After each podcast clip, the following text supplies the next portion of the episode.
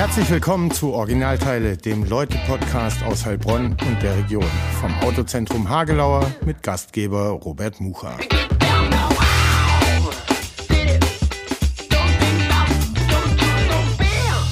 Herzlich willkommen zu, wir haben es gerade rausgefunden, Folge 55 vom Originalteile-Podcast. Wie immer unterstützt vom Autozentrum Hagelauer, die am 20. Oktober ein Fahrradladen eröffnen in der Südstraße im Autohaus. Nicht nur E-Bikes, sondern auch ganz traditionelle, äh, nur mit Muskelkraft und Pedal. Aber da kann man in Zukunft eben auch, wenn man fahrradmäßig Unterstützung braucht, vorbei. Und ich freue mich seit über dreieinhalb Jahren über die Unterstützung von den Hagelauers. Und jetzt begrüße ich meinen heutigen Gast, Franz Josef Mattes. Herzlich willkommen, schön, dass du dir Zeit genommen hast. Wir haben gerade im Vorgespräch erfahren, du bist frisch aus Rotterdam zurück und mit vielen Eindrücken. Da reden wir bestimmt auch noch ja, drüber. Ja.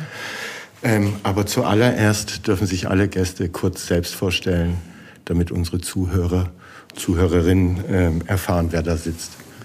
Ja, wer sitzt da? Also da sitzt Franz Josef Mattes, Architekt, gebürtig in Neckarsulm, also weit, weit weg. Ähm, habe in Stuttgart dann studiert, in den 80er, äh, Ende, 8, nee, Ende 70er, 80er Jahre dann und bin dann 84 fertig geworden im Studium. Jo, und dann haben wir 1986 äh, am 7.6. den Wettbewerb fürs Technische Rathaus hier gewonnen. Weiß ich, weil das mein Polterabend war eigentlich. Mhm. Und dann wusste meine Frau, wie es weitergeht. ja, genau. Und dann eigentlich dann bin ich von Stuttgart, wo ich gearbeitet habe, wieder nach Heilbronn zurück. Aber du warst noch nicht selbstständig? Ähm, Überhaupt nicht. Ich war ja gerade im ja, Studium mehr oder weniger fertig. Ja, genau. genau. Hat sich gerade ein Fragezeichen äh, gebildet und, in meinem Kopf. Und das war dann eigentlich auch so die DNA des Büros, dass wir eher, ich sage mal, so ein bisschen studentisch unterwegs waren. Mhm. Und ich hoffe, dass sich von dem noch ein bisschen was in den 30, bald 40 Jahren noch gehalten hat. Ja. Mhm. Also das, wie gesagt, das war der Einstieg in, in Heilbronn. Mhm. Ähm, auch interessant, das war zu Zeiten, der Wettbewerb war in der heißen Phase, genau als Tschernobyl hochging. 26. Saßen, April. Exakt, wir saßen da, also war wunderbares Maiwetter, ja, der Anfang 1. Mai und so weiter. Wir saßen aber beim Kollege Eisele, mit dem ich in Stuttgart zusammengeschafft habe, im Büro Bayer Weidbrecht Wolz, wo der Herr Wolz Heilbronner ist und der hat gesagt, das machen wir auf gar keinen Fall in Heilbronn, kannst du nicht bauen. Ja, dann haben wir gesagt, machen wir selber. Mhm. Heißt, wir waren nicht zugelassen, haben aber dann quasi einen U-Boot-Architekt gehabt, der uns dann übernommen hat. Und so haben wir dann den ersten Preis gewonnen. Jo, und das war quasi der Einstieg hier in Heilbronn wieder zurück. Mhm. Also das war gar nicht so der Plan, nach dem Studium wieder in die Heimat zurück? Ähm also ich komme aus dem, El aus dem mein Vater war äh, Architekt, ja. Mhm. Und ist aber dann früh gestorben und solange er gelebt hat, habe ich gedacht, mache ich nie. Also sowas, nee. Als er dann gestorben war, habe ich gedacht, ja, das mache ich jetzt. Mhm. Und ich war ehrlich gesagt froh. Aber warum? Ja, weil ich einfach äh, gesehen habe, wie es geht. Oh, okay, also ja, klar, ne, das, darauf komme ich gerade noch. Ich glaube, erstens mal siehst du, was er macht. Nämlich, das war natürlich, es war bei uns zu Hause so, es war im Haus, er war One-Man-Show. Ja. Mhm. Und zumindest Mittagessen und Kaffee war er dann da, aber sonst war er halt nicht präsent. Respektive kamen irgendwelche Kundschaften zu uns ins Haus, wo wir Kinder dann wieder irgendwo uns verdrücken mussten. Also mhm. du hast einfach gemerkt, das ist halt ziemlich wichtig. So, ich dachte, nein, muss ich jetzt nicht. Und ich glaube, ich mache es genauso. Also die Prägung ist ziemlich durchgeschlagen. Mhm. Natürlich kann sich nicht dagegen wehren. Ne?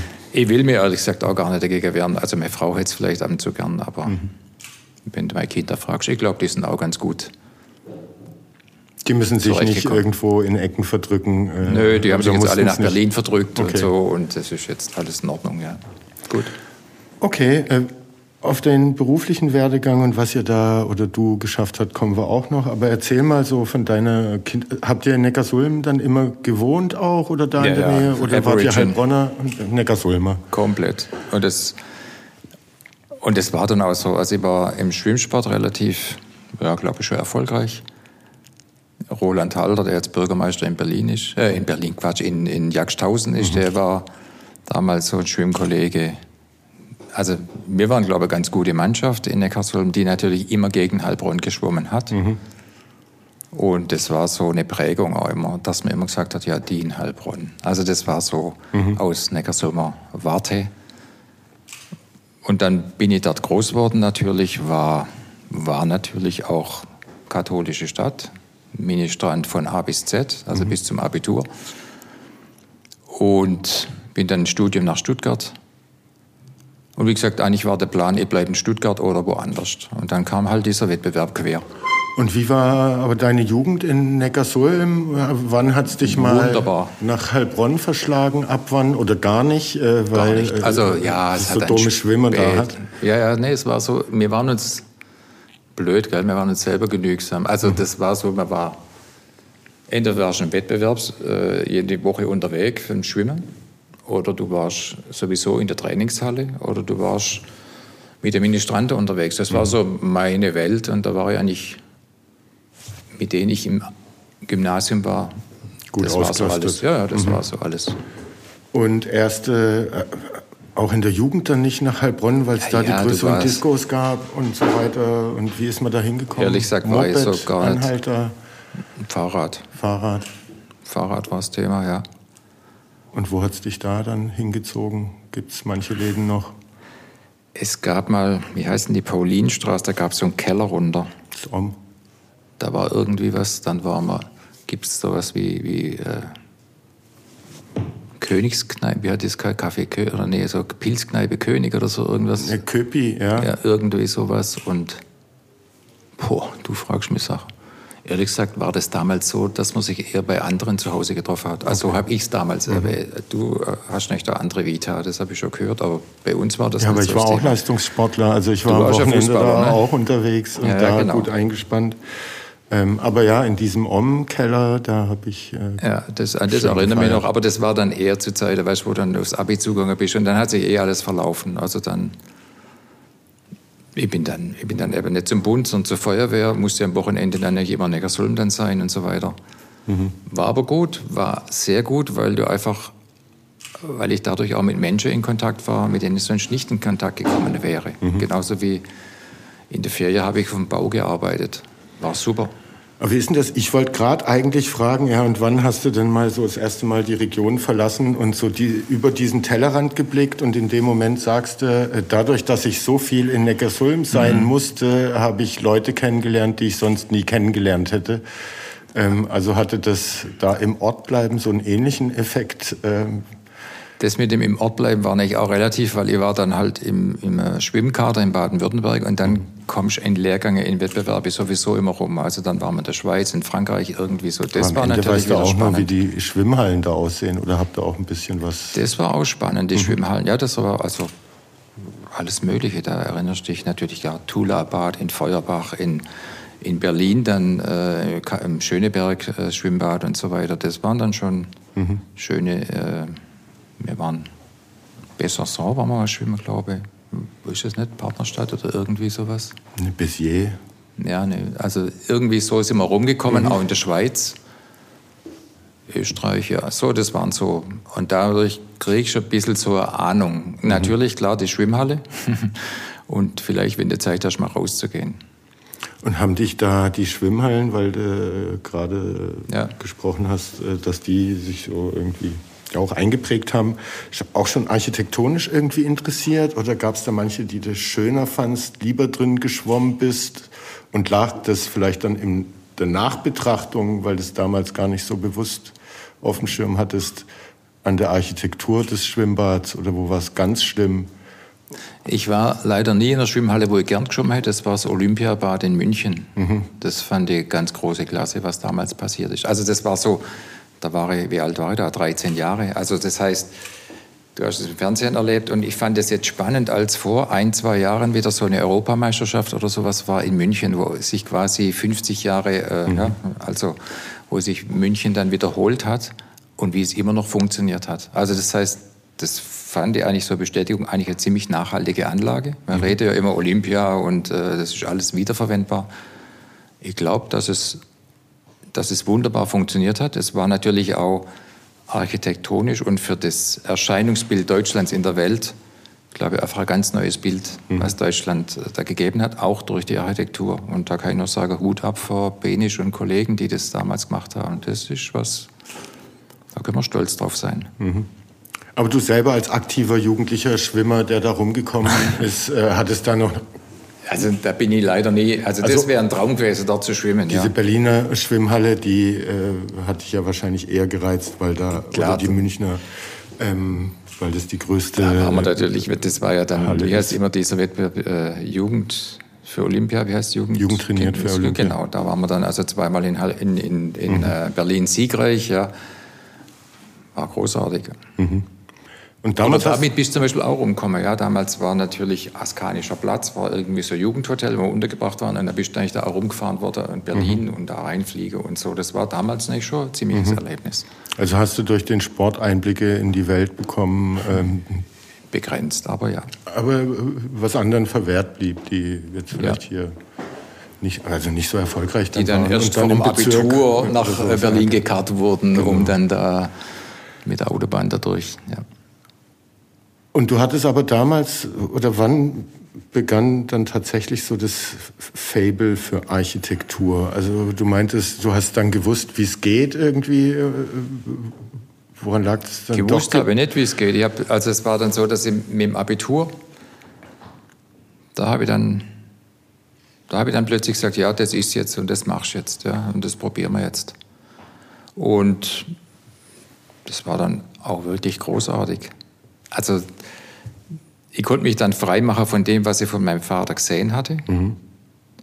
Nicht, dass es schlecht war, überhaupt nicht. Also aber war, war aber dein so, Bild ein Architekt, nee, das der war, alleine zu Hause rum und... Genau, nicht, das war nicht das Bild, was ich hatte. Mhm. Und, und es war dann spannend in der Uni einfach mit vielen anderen ähm, sich erstmal der Architektur zu wenden. Also es gibt dann Professoren, die vielleicht irgendwie charismatisch irgendwas erzählen können und die dich fesseln. Und so hatte ich einfach ein paar Erlebnisse, das hat mich dann wirklich begeistert.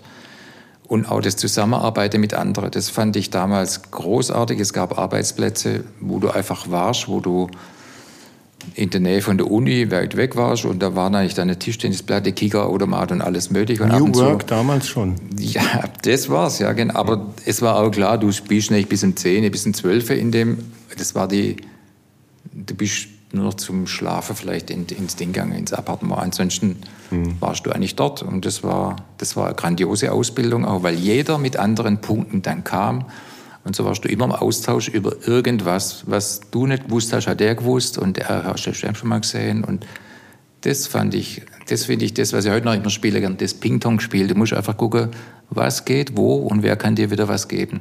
Ist das, äh, weißt du das, weiß ich nicht, vielleicht hast du da Einblicke heute auch noch so im Architekturstudium, dass das verlangt wird, gefordert wird, ähm, so gehandhabt wird in der Ausbildung? Das ist ein ganz wunder Punkt.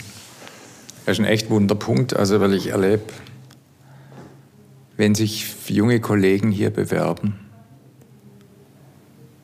dann fehlt mir da A, der Praxisbezug. Ich finde, das ist.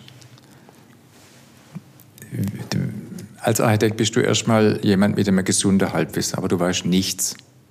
Weil du musst so viel wissen und du weißt nicht. Und du bist mhm. also angewiesen auf diejenigen, die mit dir das realisieren, was du dem Bauherrn versprochen hast. Du gehst ja erstmal eine riesige äh, Sache, sagst, ich mach das, ja, mhm. ich mach das, gut.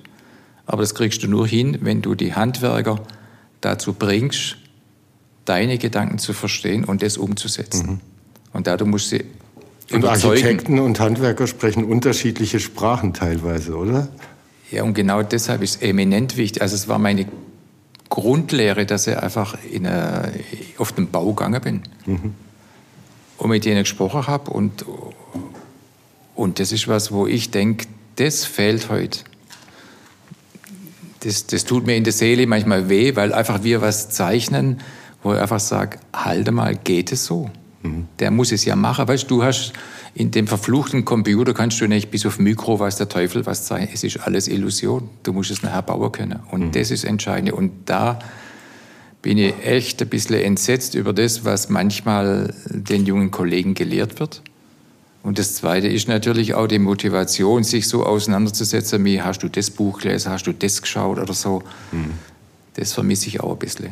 Also das ständige Interesse, ständige Gucken, was geht, was geht, wo geht was. War das damals Teil der Ausbildung oder war das von dir auch, so hat sich für mich angehört, ja, freiwillig? Ähm, dich hat's da rausgezogen, weil du dich austauschen wolltest, gucken wolltest, sehen wolltest, wie es dann tatsächlich gebaut wird, etc. pp.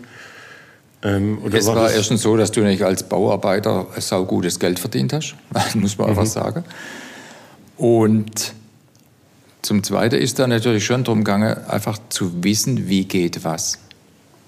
Das war schon so. Also dann bist du mal beim Eisenbinden, dann bist du beim Mauern. Die erste Mauer ist gleich wieder eingerissen worden, weil der Architektenplan falsch vermaßt war. Das mhm. war auch eine schöne Lehre, ja. Also lauter solche Dinge. Und du sprichst mit den Menschen. Das ist, du bist ja dann um neun Vesper, also gehst du Vesper holen, so, weil du bist ja der Stift. Ist mhm. egal, ist alles gut, das machst und die haben natürlich auch ein Bild von dir, aha, der Abiturient und so, ja. Mhm. Ist bei der Feuerwehr genau das Gleiche gewesen. Aber das meinte ich vorhin, das ist eine gute, gute Lehre, sich mit Menschen zu unterhalten und die für irgendwas zu gewinnen, was du möchtest, was du denkst, was einfach wichtig und gut ist. Mhm als wir hier den Wettbewerb gewonnen haben für dieses technische Rathaus, da haben wir ja nichts gewusst. Mhm. Wäre heute, wär heute gar nicht mehr möglich gewesen. Wir haben dann Aber hat man alles bauen können, was ihr damals so? Ja, spannend. es hat, das steht ja noch. Und ich glaube, das ist nach wie vor ein ziemlich zeitloses Gebäude. Mhm. Also, es ging auch deshalb, weil wir uns mit den Bauarbeitern dann ständig abgedatet haben. Was, was glaubt ihr, wie wir das hinkriegen und so weiter. Ja? Also das, das war für mich so ein prägendes Ereignis. Du kriegst was hin, wenn du Leute überzeugst. Äh, und hast du mehr von deinen Professoren oder von Bauarbeitern auf der Baustelle gelernt für deinen Beruf? Ich hatte einen ziemlich guten ähm, Assistent. Der hat mir so während meinem Diplom betreut. Mhm. Und der war sehr in Architekturtheorie interessiert. Und, und der Professor, das war so ziemlich sein letzter Jahrgang, den wir da waren, der war natürlich auch äh, charismatisch. Ja. Das, war, das war ein echter Schwabe, so, aber Pfundskerle.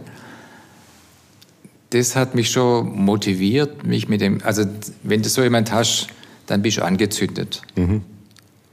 Und das war zum Beispiel, das habe ich in der Schule nie gespürt, sowas. Ja. Ab dem Moment aber, wo ich da im Studium war, war ich angezündet. Mhm. Und da war ich beseelt von dem Ganzen. Ja.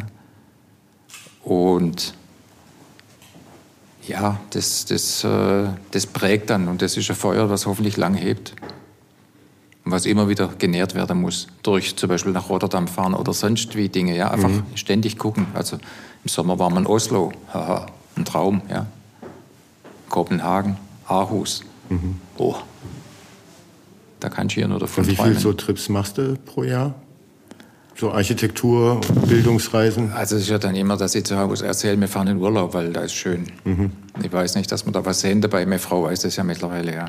Also die Kinder haben es dann auch gespürt. Und die zehren heute noch davon, ja. Ich denke einfach, wo Architektur ist, ist Kultur und das ist immer gut. Also mhm. das, das, interessiert dann jeden, glaube ich. Also wie oft ich das mache, also zweimal, vielleicht mindestens dreimal. Ist egal, wo ich hinkomme weiß ich mindestens irgendwo, da muss ich mal hingehen. Mhm. Bei Eibling wäre es ein ganz spannender Ort hinzufahren. Da wird gerade experimentell gebaut. Da gibt es echt ambitionierte Baufirma, die das auch unterstützt. Das wäre das nächste Ort, wo ich hinfahre. Okay.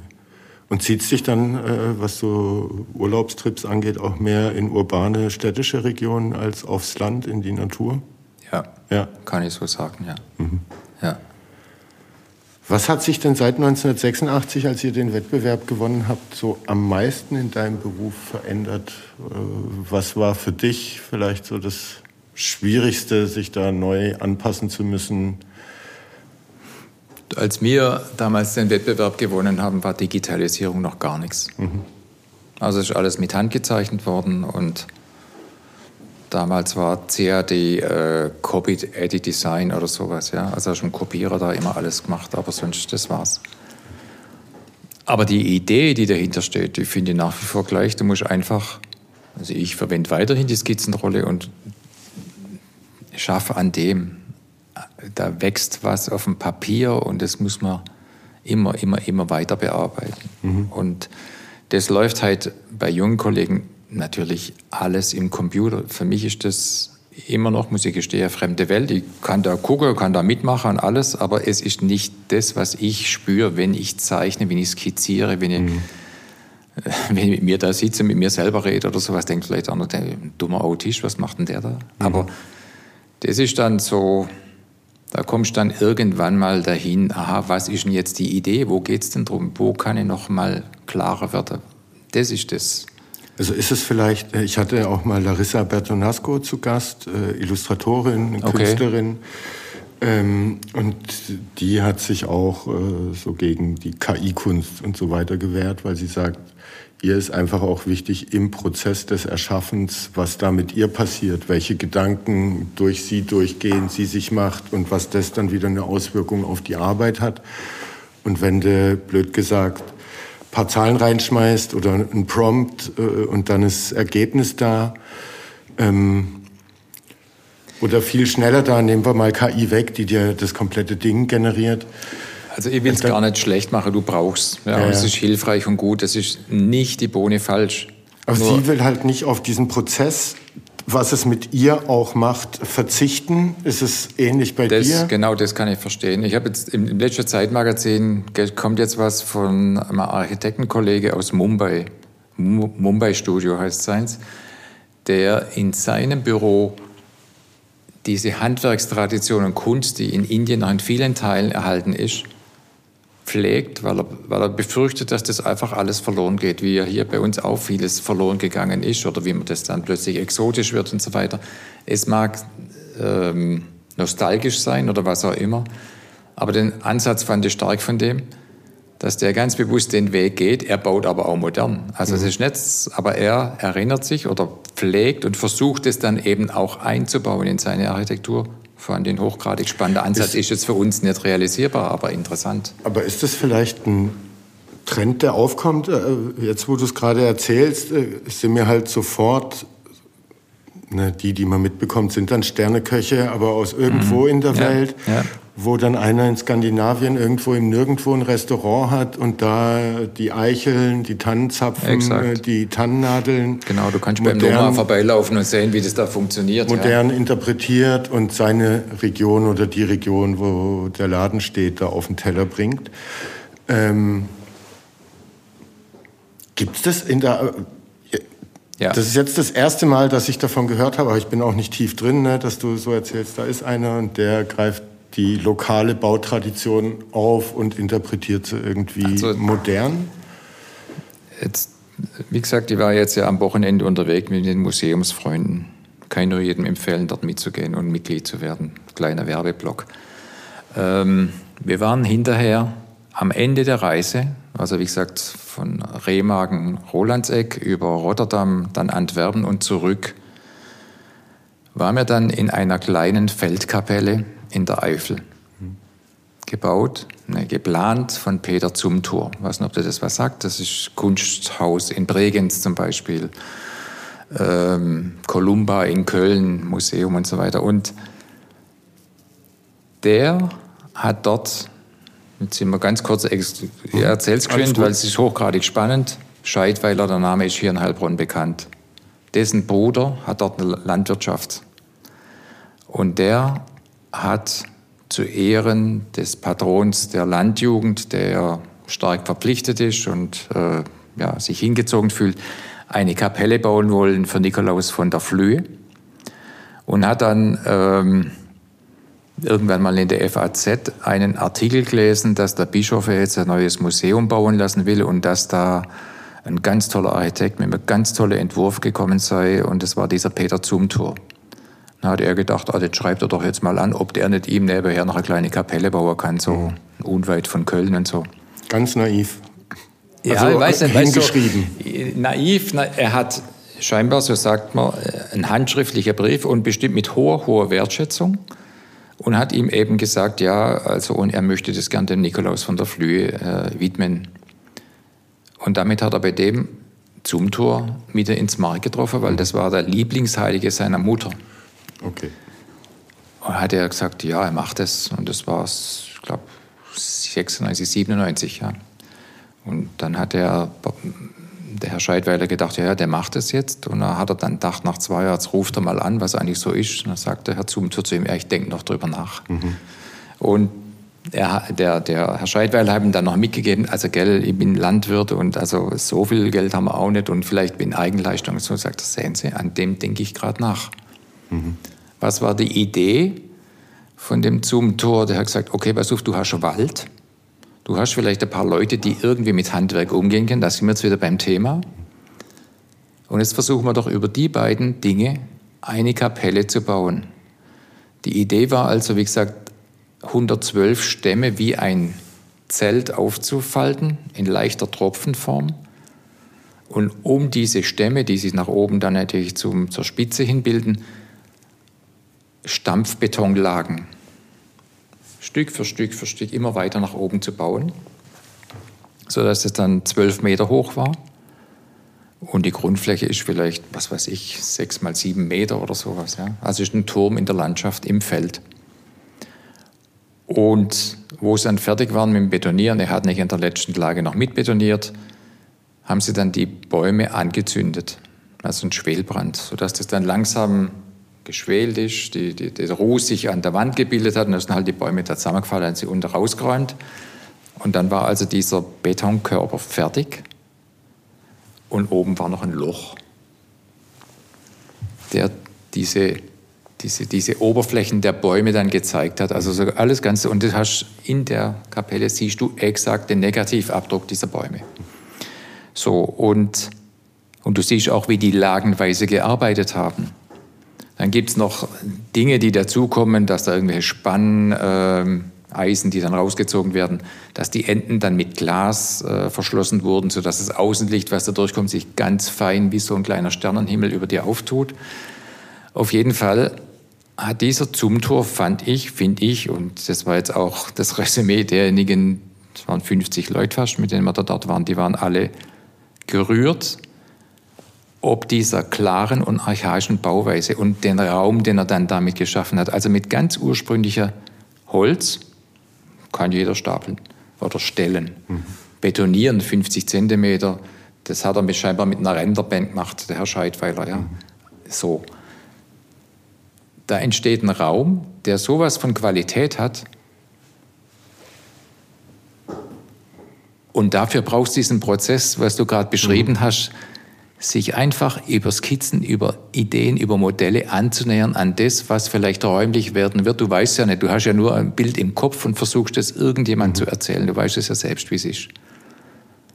Und wenn das gelingt, dann ist das bestimmt fantastisch. Und das war, hat der, der Scheidweiler dann auch gesagt, also dieses Bauvorhaben habe alles übertroffen, was er je gedacht habe. Mhm. Die Zeit, also sie waren zehn Jahre später fertig. Geld auch, Resonanz und Freude. Mhm. Was kann da Besseres passieren? Klar, das mit Zeit und Geld ist dann vielleicht so, aber er hat es ja auch gewusst.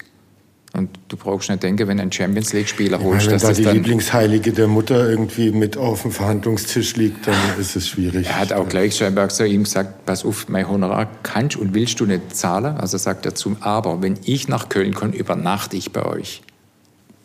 Das war der Deal. Mhm. Fand ich eine echt berührende Story. Gibt es im Ansatz ein Gebäude hier in der Region, das äh, ähnlich emotional auf dich wirkt? Das Theodor-Heuss-Gymnasium hat mir lange Zeit sehr berührt. Oder ist eigentlich nach wie vor, glaube ich, ein Gebäude, was also unglaubliche Klarheit. Also ich rede jetzt über den Teil, der zur, was ist das, Karlstraße mhm. oder so hinsteht. Es ist ja ganz reduziert. Aber es ist sicherlich ein Gebäude, was eine unheimlich hohe Qualität hat. Mhm. Also A für die Zeit. Das ist was Modernes, das ist unglaublich. Ich muss jetzt noch mal kurz nach Rotterdam. Mhm. Auf dem Weg vom Hotel, wo wir da waren, zur Innenstadt, sind wir dann an einer Firma vorbeigekommen, die ist 1925 oder wann gebaut worden. Fanelle heißt die. Und das war ein Gebäude, wie gesagt, 100 Jahre jetzt alt, was eine Modernität oder eine Klarheit ausstrahlt, wo du lang, lang, lang gucken musst, bis das findest. Ist jetzt nicht auch Welt, UNESCO-Weltkulturerbe, mhm. aber sowas in abgeschwächter Form finde ich zum Beispiel im Theodor-Heuss-Gymnasium. Mhm. Das glaube ich schon sowas, wo ich denke, du kannst nicht auch sagen, ja, die Kilianskirche ist vielleicht auch sowas. Ja. Mhm. Also wenn man das so betrachtet, weil gotische Bauten sind eigentlich tolle Bauwerke. Ja. Wahrscheinlich hat Heilbronn natürlich auch früher, wir beide kennen das nicht, aber wir wissen es aus Bildern vielleicht, hat ja vielleicht auch solche Orte gehabt. Mhm. Weiß ich nicht. Vielleicht der Anbau ans Rathaus ist ja erstmal geschwind auch ein ziemlich hm, schwierig dastehender Baukörper, aber ich fand eigentlich, je mehr ich es ähm, mich verstanden habe und wir haben halt da die Fenster sanieren sollen, müssen, dürfen, wo wir uns ganz bewusst mit dem auseinandergesetzt haben, muss ich sagen, das war jetzt quasi, da war ich auf der Spur meines Vaters, der in dem Büro gearbeitet hat zu der Zeit, wo wir versucht haben, so zu reagieren auf das, was gefordert war, nämlich Wetterschutz und Schallschutz, dass wir eine Lösung angeboten haben, dass sich die Optik des Gebäudes nicht verändert. Sehr wohl aber die klimatischen Dinge und so weiter. Ich glaube, das ist uns auch ganz gut geglückt. Ähm, also das, das finde ich auch ein Gebäude, wo, wo man echt drüber nachdenken muss. Die alte Harmonie vielleicht auch. Mhm. Also es sind alles, du siehst, das sind Nachkriegsbauten, mhm. über die wir jetzt gerade reden, außer der Kilianskirche. Das Wollhaus ist nicht in der Liste. Ja, jetzt kommst du nicht ein ganz heißes Thema. Wollhaus. Unser Büro, wir sind ja jetzt gerade hier im Neckarbogen, aber du weißt, wir waren vorher in der Wilhelmstraße. Mhm wunderbare Lage, mitten in der Stadt. Und trotzdem hat eigentlich kaum jemand drumherum gewohnt. Also auf der einen Seite unsere Ursprungsbaustelle Technisches Rathaus mhm. und daneben dran Möbelform und so weiter. Und du siehst aber von dort aus immer den Turm des Wollhauses. Wollhaus war, das war so, also ursprünglich war das, das ist halt hier so. Und je mehr du dich damit beschäftigst, und das haben wir dann mal gemacht, so zum Ende unserer Zeit in der Wilhelmstraße. Wir haben gesagt, jetzt müssen wir uns mal Gedanken machen, was würden wir denn dort machen? Haben wir dann uns erstmal. Kann ich ganz kurz einhaken? Wie kommt man als äh, Büro auf so eine Idee, wenn man wahrscheinlich genug zu tun hat äh, an offiziellen Aufträgen etc. pp? Dass man Weil es und jetzt ziehen wir hier weg und haben uns noch nie so richtig mhm. über den Grauturm da genau. Kopf gemacht. Ja. Ähm, da nehmen wir uns jetzt aber auch ein bisschen Zeit für. Wir haben uns immer neben unseren Aufträgen immer Gedanken macht, zum Beispiel über Heilbronn. Auch anfangs über Neckarsulm, das war natürlich auch spannend, ist jetzt heute nicht mehr. So, also jetzt Heilbronn, ähm, Theaterschiff zum Beispiel, ja, war, da kam der Kipfer mit einer Idee, mit seinem Schiff da oder sowas, ja, da machen wir Theater drauf. Das hat nicht, das war spannend. Könnt ihr das machen? Ja, machen wir. So. Haben uns nachher hinterher von der Architektenkammer rechtfertigen müssen, dass wir kein Honorar dafür genommen haben oder sowas. Also das hat uns schon immer interessiert. Was mich natürlich auch interessiert hat und wo ich immer noch sauer bin, ist quasi diese Geschichte da mit diesem Weinstandbau da irgendwo am unteren, wie heißt das, Neckarufer, oder wo, also mhm. im Hallenbad dort, ja, wo ich denke, da hätte man echt was draus machen können. Und es ist sabotiert worden durch die Weinmafia und durch den Baubürgermeister. Mhm. Jetzt gibt es einen neuen, muss man einen neuen. Äh der, der, der kommen vielleicht nachher noch drauf. Mhm. Da kann ich nur sagen, ja, bin froh, dass der es ist. Also, ich will jetzt aber der Alte nicht schimpfen, aber da hat er mir echt wehgetan. Mhm. So, egal. Ähm, wir waren drauf gekommen über Orte und jetzt muss ich den Vater wieder finden. Was war jetzt? Ähm, im, im, Im Wollhaus. Wollhaus. Wollhaus, das ist, warum kommen wir vom Wollhaus weg, weil ich es verschwätzt habe. Also gut, Wollhaus. Wir haben uns Gedanken gemacht. So, jetzt ich studiere unendlich gern alte Stadtpläne von Städten. Mhm. Egal wo ich bin, weil ich finde, da ist so viel Wahrheit drin. Das muss man sich anschauen, wenn man Stadt verstehen will. Und am besten das zu Fuß dann immer noch laufen, mhm. weil dann kapierst Und so war ja das die Frage, wie war denn das? Und ja, jetzt kommen wir wieder auf meine Schwimmkarriere zurück. Gerade am Ende meiner also gerade am Beginn, was ich schon habe, war das Ende des Heilbronner Hallenbades. Das war dort, ne? Die 16 2 Drittelbahn. Wo du immer mehr hast wenden müssen wie woanders. Mhm. Ja. So, also das war dort. Und dann fragst du dich ja schon, wie kann eigentlich so ein Bauwerk innere Situation entstehen, wo ja Wege, Blickbeziehungen und so weiter über Jahrhunderte gewachsen sind. Da muss man eigentlich sagen, okay, klar, da gibt es eine Straße und da fährt ein Auto und das war die erste, erste Adresse. Das Auto und die Tiefgarage. Das war die Adresse, das waren die Höhenniveaus für das Wollhaus, mhm. was heute noch das Wollhaus die Höhenlage vorgibt. Denn auf der einen Seite wirst du fast überfahren von, der, von, der, von dem Schlenker da, wo sie fast mhm. alle ins Amgris rauschen, wenn sie zu schnell um die Kurve fahren. Ja. Aber ist noch nie passiert, oder? Doch, sie sind ja. bei dem, ah, bei dem, bei dem Sportballader sind sie doch öfters mal reingerauscht, weil sie einfach nicht mehr geschafft haben, mhm. das Lenkrad rumzuziehen. So. Also, erste Stadtautobahn, gehört verboten. So. Auf der anderen Seite haben sie den Anschluss auf die Hohe Straße, heißt sie, glaube also Und dann baut man da irgendwie krampfhaft eine Treppeanlage hoch, runter, sonst irgendwie, um den Anschluss zu schaffen. Der Anschluss von der Fleiner Straße ist ja ein Mauseloch. Mhm. Verstehst du, kommst auf das Ding, kommst da leicht hoch beim Palm vorbei und dann musst du wieder ein bisschen abtauchen und mhm. da haust du fast den Kopf oben wieder am, am, am ersten Stock an oder sowas. Heißt, die ganze Planung dieses Gebäudes war nicht auf die Stadttopographie, war nicht auf die Fußgängerzone, sondern war aufs Auto fixiert. Mhm. Das war für mich der Ansatz zu sagen, ja, ist denn das richtig? Nee, ist es nicht. Und wir haben dann einen Entwurf gemacht, wo ich gesagt habe, äh, ja, was wollen wir in der Stadt? Wir brauchen Wohnungen in der Stadt. Wir brauchen viele Wohnungen in der Stadt. Mhm. Und wenn wir über Gewerbe reden, dann müssen wir das flexibel machen. Das wäre das Erdgeschoss gewesen. Vielleicht, dass da noch irgendein Supermarkt, da hieß es mal, ja, vielleicht will der Schwarz da noch was oder Edeka oder keine Ahnung, irgendwie. Ja, gut, okay. Und dann haben wir gesagt, okay, und dann gibt es noch eine Zwischenzone über diesem Erdgeschoss, was die Topografie mitnimmt, mhm. wo dann Zweigeschosse, Praxen, Verwaltung, also das Gericht nebendran sucht er immer wieder und so weiter. Also da mhm. gibt es sicherlich viel, Rechtsanwälte, bla bla bla. Aber drüber, drüber sind halt 150 Wohnungen. Und mhm. wenn du da dann drüber bist, dann ist jede Wohnung Penthouse. Aber mhm. jede. Und das zurückgesetzt auf einem grünen Plateau, so dass da zwischendrin immer Gassen und Wege entstehen, dass die Stadt wieder parzelliert ist, dass du aus dieser Fußgängerzone eben nicht am Hinterteil von dem Ding vorbeilaufst, von dem Bollhaus, sondern mhm. schön in die, in die Wilhelmstraße reinkommst, weil die Wilhelmstraße ist die Quartierstraße der Südstadt. Mhm. Oder dass du dann auch kreuzen kannst mit der Gasse ganz automatisch rüber Richtung Kreissparkasse. Die Kreissparkasse ist im Moment nicht Teil der Innenstadt, obwohl sie an der Innenstadt liegt. Mhm dass die Hohe Straße richtig Straße, oder aber, weißt dass die Qualität hat, dass da nicht so nundersapperst in dieses Loch vor dem Wollhaus. Das sind die Dinge, die ich bemängle. Und jetzt sind wir ja, wo wir jetzt sind. Ja, jetzt sprechen wir. Also mir ist dann vorgeworfen worden, ja, graue Energie. Bricht man heutzutage noch was ab?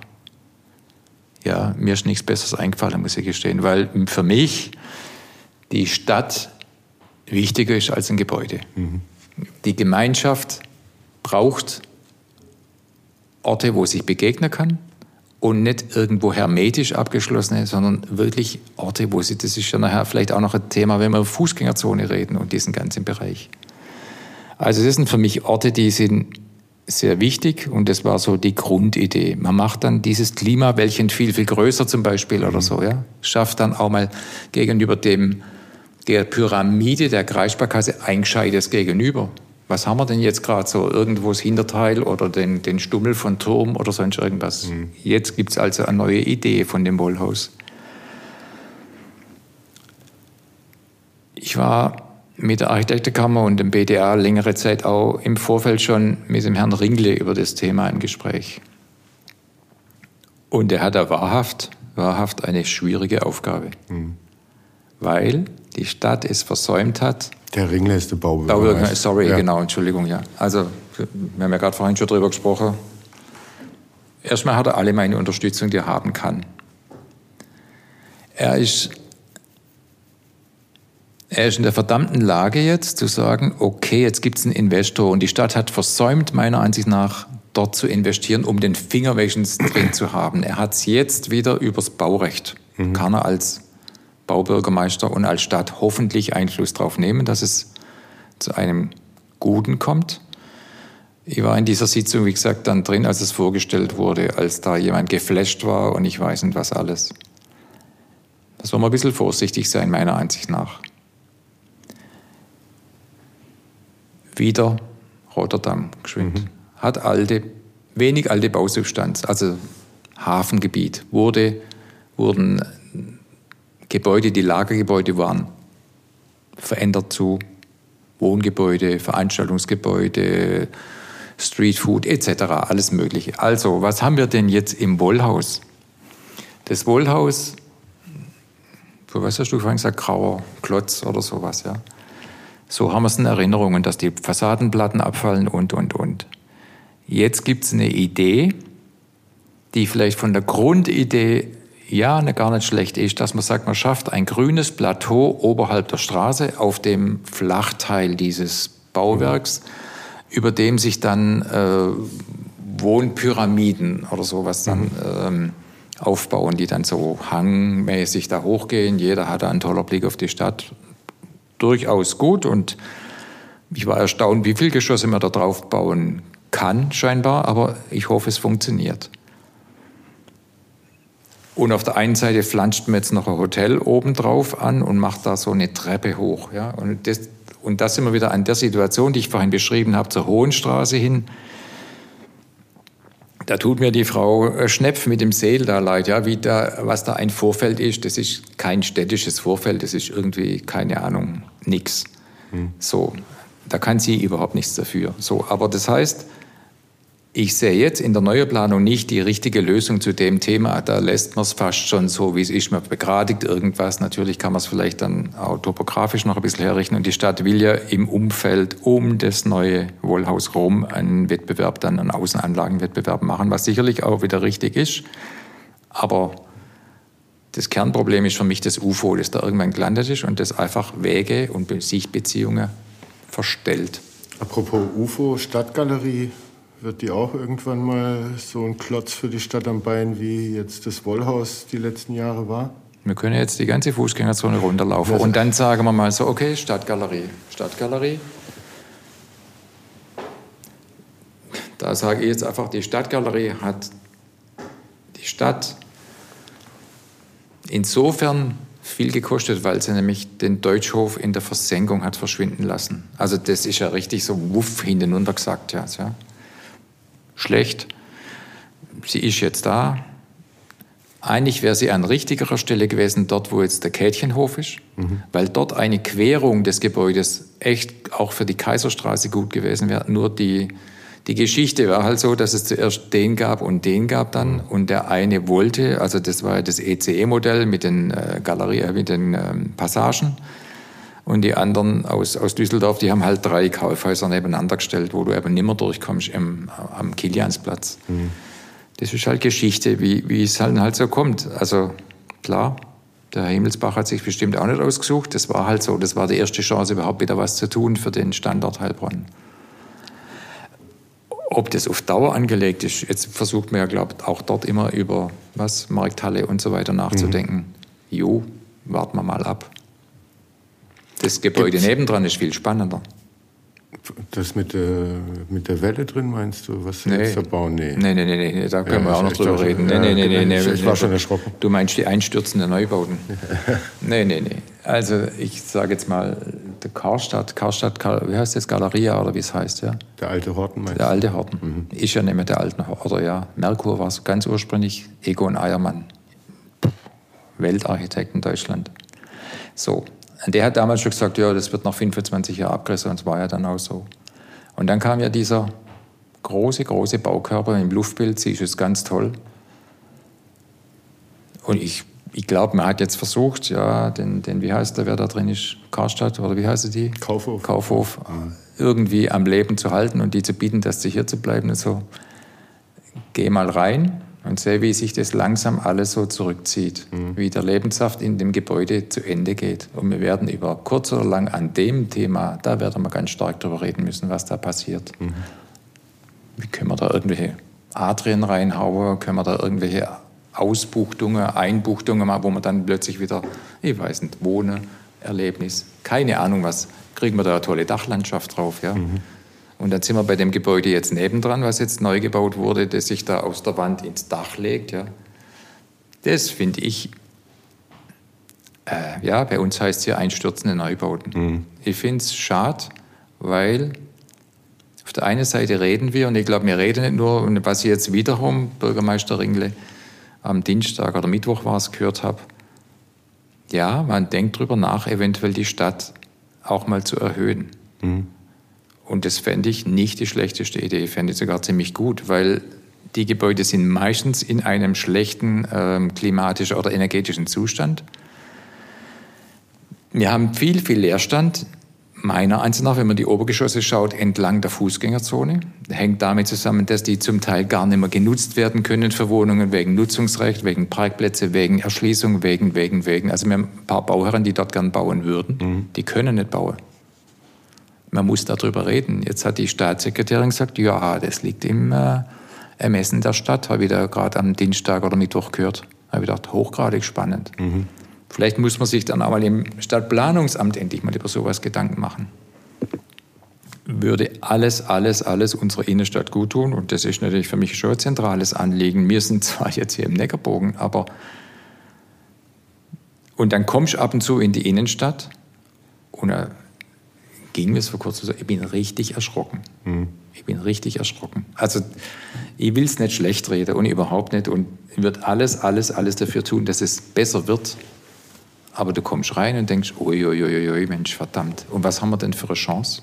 Was haben wir für eine Chance jetzt mit dieser Stadt, die auf der einen Seite so unglaublich aufblüht und auf der anderen Seite schwächelt? Ich glaube, die Stadtverwaltung muss sich, ich, ich höre das ja auch, dass da auch so gedacht wird, wir müssen uns mit dem Thema Klima beschäftigen. Das heißt, wir müssen Begrünungen machen und wir müssen Wasser, wir müssen mit Wasserlösungen finden wiederum Rotterdam, das habe ich schon fünfmal erzählt, aber ist so, da denkt man schon lange drüber nach. Ähm, und das hoffe ich, und mit dass Wasser das, meinst du also, also Wasser halten. Weißt mhm. du, wir mhm. haben ganz schnell viel Wasser, wir haben lange Zeit kein Wasser. Wir brauchen aber Wasser, um zum Beispiel eine Begrünung auch wieder gedeihen zu lassen, die ja. dann uns vielleicht Kühle wieder in die Stadt mhm. bringt, denn die Stadt ist, und das sagt ja irgendeine Studie, dass Heilbronn die siebtschlimmste Stadt in Deutschland ist, was die Überhitzung angeht. Okay. Interessant, ja. Also glaubt man gar nicht, aber ist so. Mhm. Ähm, deshalb müssen wir dort was machen, weil sonst wirst du in der Stadt echt eingehen. Mhm. Das ist also die Aufgabe. Und es ist jetzt gerade wurscht, tut mir leid, dass jeder, der nicht über Geld redet, sagt, der Architekt spinnt wieder. Ja, genau, danke. Aber wenn wir die Stadt am Leben halten wollen, dann müssen wir das machen, weil dann kommt vielleicht wieder mal Gewerbe hinzu und dann kommt vielleicht Qualitätsgewerbe mhm. dazu. Und man kann sich nicht immer sagen, ah, der Eidel ist ja toll. Ja, der Eidel ist halt einer, verstehst du? Und vielleicht gibt es noch ein bisschen was in der Kirchbrunnenstraße und natürlich gibt es ein bisschen was in der Hafenmarktpassage und da hat jetzt der Michel wieder was gemacht und mhm. so weiter. Alles gut. Aber wenn wir in die Sülmerstraße runtergehen, da denke ich mir immer, aha, wir sind jetzt also auf dem Weg runter zum Kulturzentrum der Stadt. Mhm. Warum gelingt es uns nicht, Leerstände genau mit dieser Kultur temporär zu bespielen, als Qualitätssteigerung vielleicht, weil man sonst sagt, oh, wo sind wir denn hier? dass ich sage, ja gut, dann ist da vielleicht eine Autorenlesung drin. Und klar, das ist halt dann so, das muss die Stadt vielleicht für ein Apfel und ein Ei mit jemand, bei jemand anmieten, weil sonst hätte er ja gar keine Miete. Aber vielleicht kann der hoffen, dass dann das wahrgenommen wird und jemand sagt, oh, da kann man ja was mieten. Vielleicht ist der Schmerz noch nicht groß ja, genug. Ja, ja. Ja, oder? Wäre schade, aber es ist, weißt auch das ist ein Thema, über das man reden müsste. Wo ist die, der Bürgerstolz? Hm. Wo ist, wir haben 1994 gab's, hatte Bürgermeister Frei die Idee gehabt, anlässlich, das klingt jetzt ganz blöd, 50 Jahre nach der Bombardierung Heilbronns über Baulügen einen Wettbewerb zu machen. Mhm. Das war Moosner damals, das war da, wo jetzt die Heilbronner Stimme sitzt, das war da, wo jetzt äh, natürlich der Klosterhof ist, also da war unten so ein, was ist denn da jetzt, es ist, glaube Kiel, Kolping irgendwas da oben drin, so mhm. Schule ja, ja. oder sowas. Ja. ja. Ähm, eins steht noch. Eigentlich stehen da zwei. Schümli, nichts anderes, ja. Oder gegenüber Starbucks. Mhm. Es sind alles eigentlich Kriegsruinen. Mhm. Und wie lang ist jetzt der Krieg rum? Und wie lang ist der Stadtaufbau? Und was ist passiert? Und wem gehören diese Gebäude? Und was, wo erzielst du die größte Miete? Was ist das? Mhm. Was ist das für ein in der Innenstadt Heilbronns ein Gebaren, der also Eigentum verpflichtet, oder? War ja mal eine Idee. Ja. Aber da muss man schon die Frage stellen, zu sagen, Leute, wo ist denn euer Bürgerstolz? Also man kann den mit Sicherheit dann auch noch mal eher einfordern von den lokalen Leuten, die Eigentümer sind, wenn da irgendwie eine Firma in Dänemark sitzt oder in Frankfurt oder was auch immer. Du sprichst die, jetzt Wollhaus, ja klar, das juckt ist natürlich, nicht so, das ne? war natürlich ein Finanzgebaren, das da irgendwie, aber faktisch auch bei dem Wettbewerb, den ich gerade eben angesprochen habe, 1994, ist wohl eine Familie aus Bad Homburg oder so gekommen, denen ein Grundstück gehört hat. Oh, wir haben gehört, da ist ein Wettbewerb gelaufen und so. Und die Stadt hat gesagt, könnt ihr haben, Ergebnis, könnt ihr euch mal anschauen. Das Erste, was wohl die Reaktion vom Baurechtsamt war, schön, dass Sie kommen, jetzt reden wir mal über, über Ihre Stellplätze. Mhm. Dass die aber sofort wieder gesagt haben, und tschüss, ist ja wohl logisch. Schlecht. Mhm. Wird heute sicherlich nicht mehr passieren. Ähm, weil du Bürgerstolz angesprochen hast, meinst du äh, irgendwie die Dynamik, die äh, ausgehend vom Campus jetzt dann äh, aufs Thema KI irgendwie übergegangen ist und ja Heilbronn zu einem auf jeden Fall relevanten Standort für das Thema entwickeln wird. Ob jetzt der relevanteste in Europa oder nur in Deutschland oder ähm, wird man dann sehen. Aber dass das was ist und die Buga vielleicht auch mit dem Neckarbogen da so ein bisschen was äh, gestartet hat oder so ein Startpunkt war, dass sich sowas wieder so ein Stückchen entwickeln kann? Also ne, wenn du sagst, so, hey, wir sind der Standort für die Zukunftstechnologie mhm. schlechthin und architektonisch irgendwie sieht es auch nicht ganz übel aus. Mhm. Ähm, so, dann kann das ja was sein, äh, ne, was einen auch wieder stolz macht. Oder die Buga hatte ja den Effekt, dass die Heilbronner dann außerhalb der Stadt wieder erzählen, ja, ja, Heilbronn, da kann man mal vorbeifahren und sich's anschauen. Ne? Davor hast du die Sätze wahrscheinlich seltener gehört. Genau, also die Buga war ja sicherlich ein, ein Meilenstein für Ihnen, also fürs Selbstwertgefühl Heilbronns, weil ich glaube, da ist zum ersten Mal dieses, dieses Trauma vom 4. Dezember 44, das 4. war es, mhm. ist da ein bisschen relativiert worden und da konnte man was, was dagegen setzen, wo man sagt, ah, das tut gut. Mhm. Und natürlich auch nach außen die Außenwirkung. Wir haben es natürlich auch verkauft, wie weiß Gott, wie toll das alles ist. Jetzt, das muss man einfach auch relativieren. Das ist natürlich nicht wie toll, das ist einfach so, was halt gerade auch überall gemacht wird. Also das ist nicht, dass Heilbronn der Nabel der Welt ist, mhm. da darf man sich auch nicht drauf glauben. Und ähm, was ist denn das hier? Das sind natürlich kleine, eigentlich kleine Häuser, 20 mal 20 oder sowas ähnliches. Ob das die Zukunft ist, weiß ich auch nicht. Weil jedes Haus hat seinen eigenen Aufzug, seine eigene Treppe, sein eigenes Dadadam, Dadam. Wir reden gerade über Baukosten, wir reden mhm. gerade über alles Mögliche, dass Wohnungsbau nicht mehr geht. Wir müssen da, glaube ich, mal flexibel nochmal nachdenken, ob wir das nicht auf weiter modifizieren müssen. Wir kommen aus einer Zeit, wo Null sind, wenig, äh, da war das Betongold. Bums war großartig, nur deshalb hat es ja funktioniert. Wir werden auch andere Zeiten jetzt haben und da müssen wir Reaktionen drauf finden. Bürgerstolz, wenn du jetzt gerade sagst Campus. Ja, ich glaube, man könnte, wir können echt sagen, großartig, dass der Herr Schwarz hier ist. Ja? Das ist Bürgerstolz. Aber ich glaube, viele verstecken sich halt auch hinter, hinter dem. Ja? Also mhm. es, äh, der, der Schwarz in Ehren, der kann aber nicht alles machen. Der macht natürlich viel und das ist ein Glück. Aber ich glaube, es sind halt auch mehr als nur einer. Mhm. Und die müssen sich alle ein bisschen auch in der Nase reiben und können nicht nur so auf die Schulter klopfen und sagen, Mensch, was sind wir für tolle Hechte hier. Und wie kriegt man das hin? Wie kriegt man die aktiviert? Sehr gut. Wie kriegt man das hin? Ich glaube, das ist ein brutal langer Prozess. Also, ja, pass mal auf. Ich war wiederum Ljubljana. Hm. Kroatien, hochgefahren, Ljubljana, übernachtet. Eine Stadt, wo du denkst, wo du reinkommst und du denkst, wow, was ist denn hier für eine Stimmung? Was ist denn das? äh, Slowenien, glaube ich, ja, genau. Also relativ junger Staat, früher Jugoslawien. Ähm, da pulsiert ein Leben. Und das, vieles von dem, was dort pulsiert, resultiert natürlich auf einem Architekten. Mhm. Page hieß der. Der hat in der 20er, 30er Jahre sensationell schöne Gebäude dort gemacht, an dem Fluss. Leibach heißt er, glaube ich. Ja. Mhm. Und da zehrt die Stadt noch heute und macht da weiter. Das heißt, dieses Thema hier, Stadt am Fluss, das haben die in einer Art und Weise, wo du einfach, wo, wo ich, wo ich da hinkommen bin meine Frau und mir gesagt, was ist da los? Das ist ja sensationell. Das kennst du gar nicht so. Mhm. Und da habe ich das Gefühl gehabt, da ist Bürgerstolz da.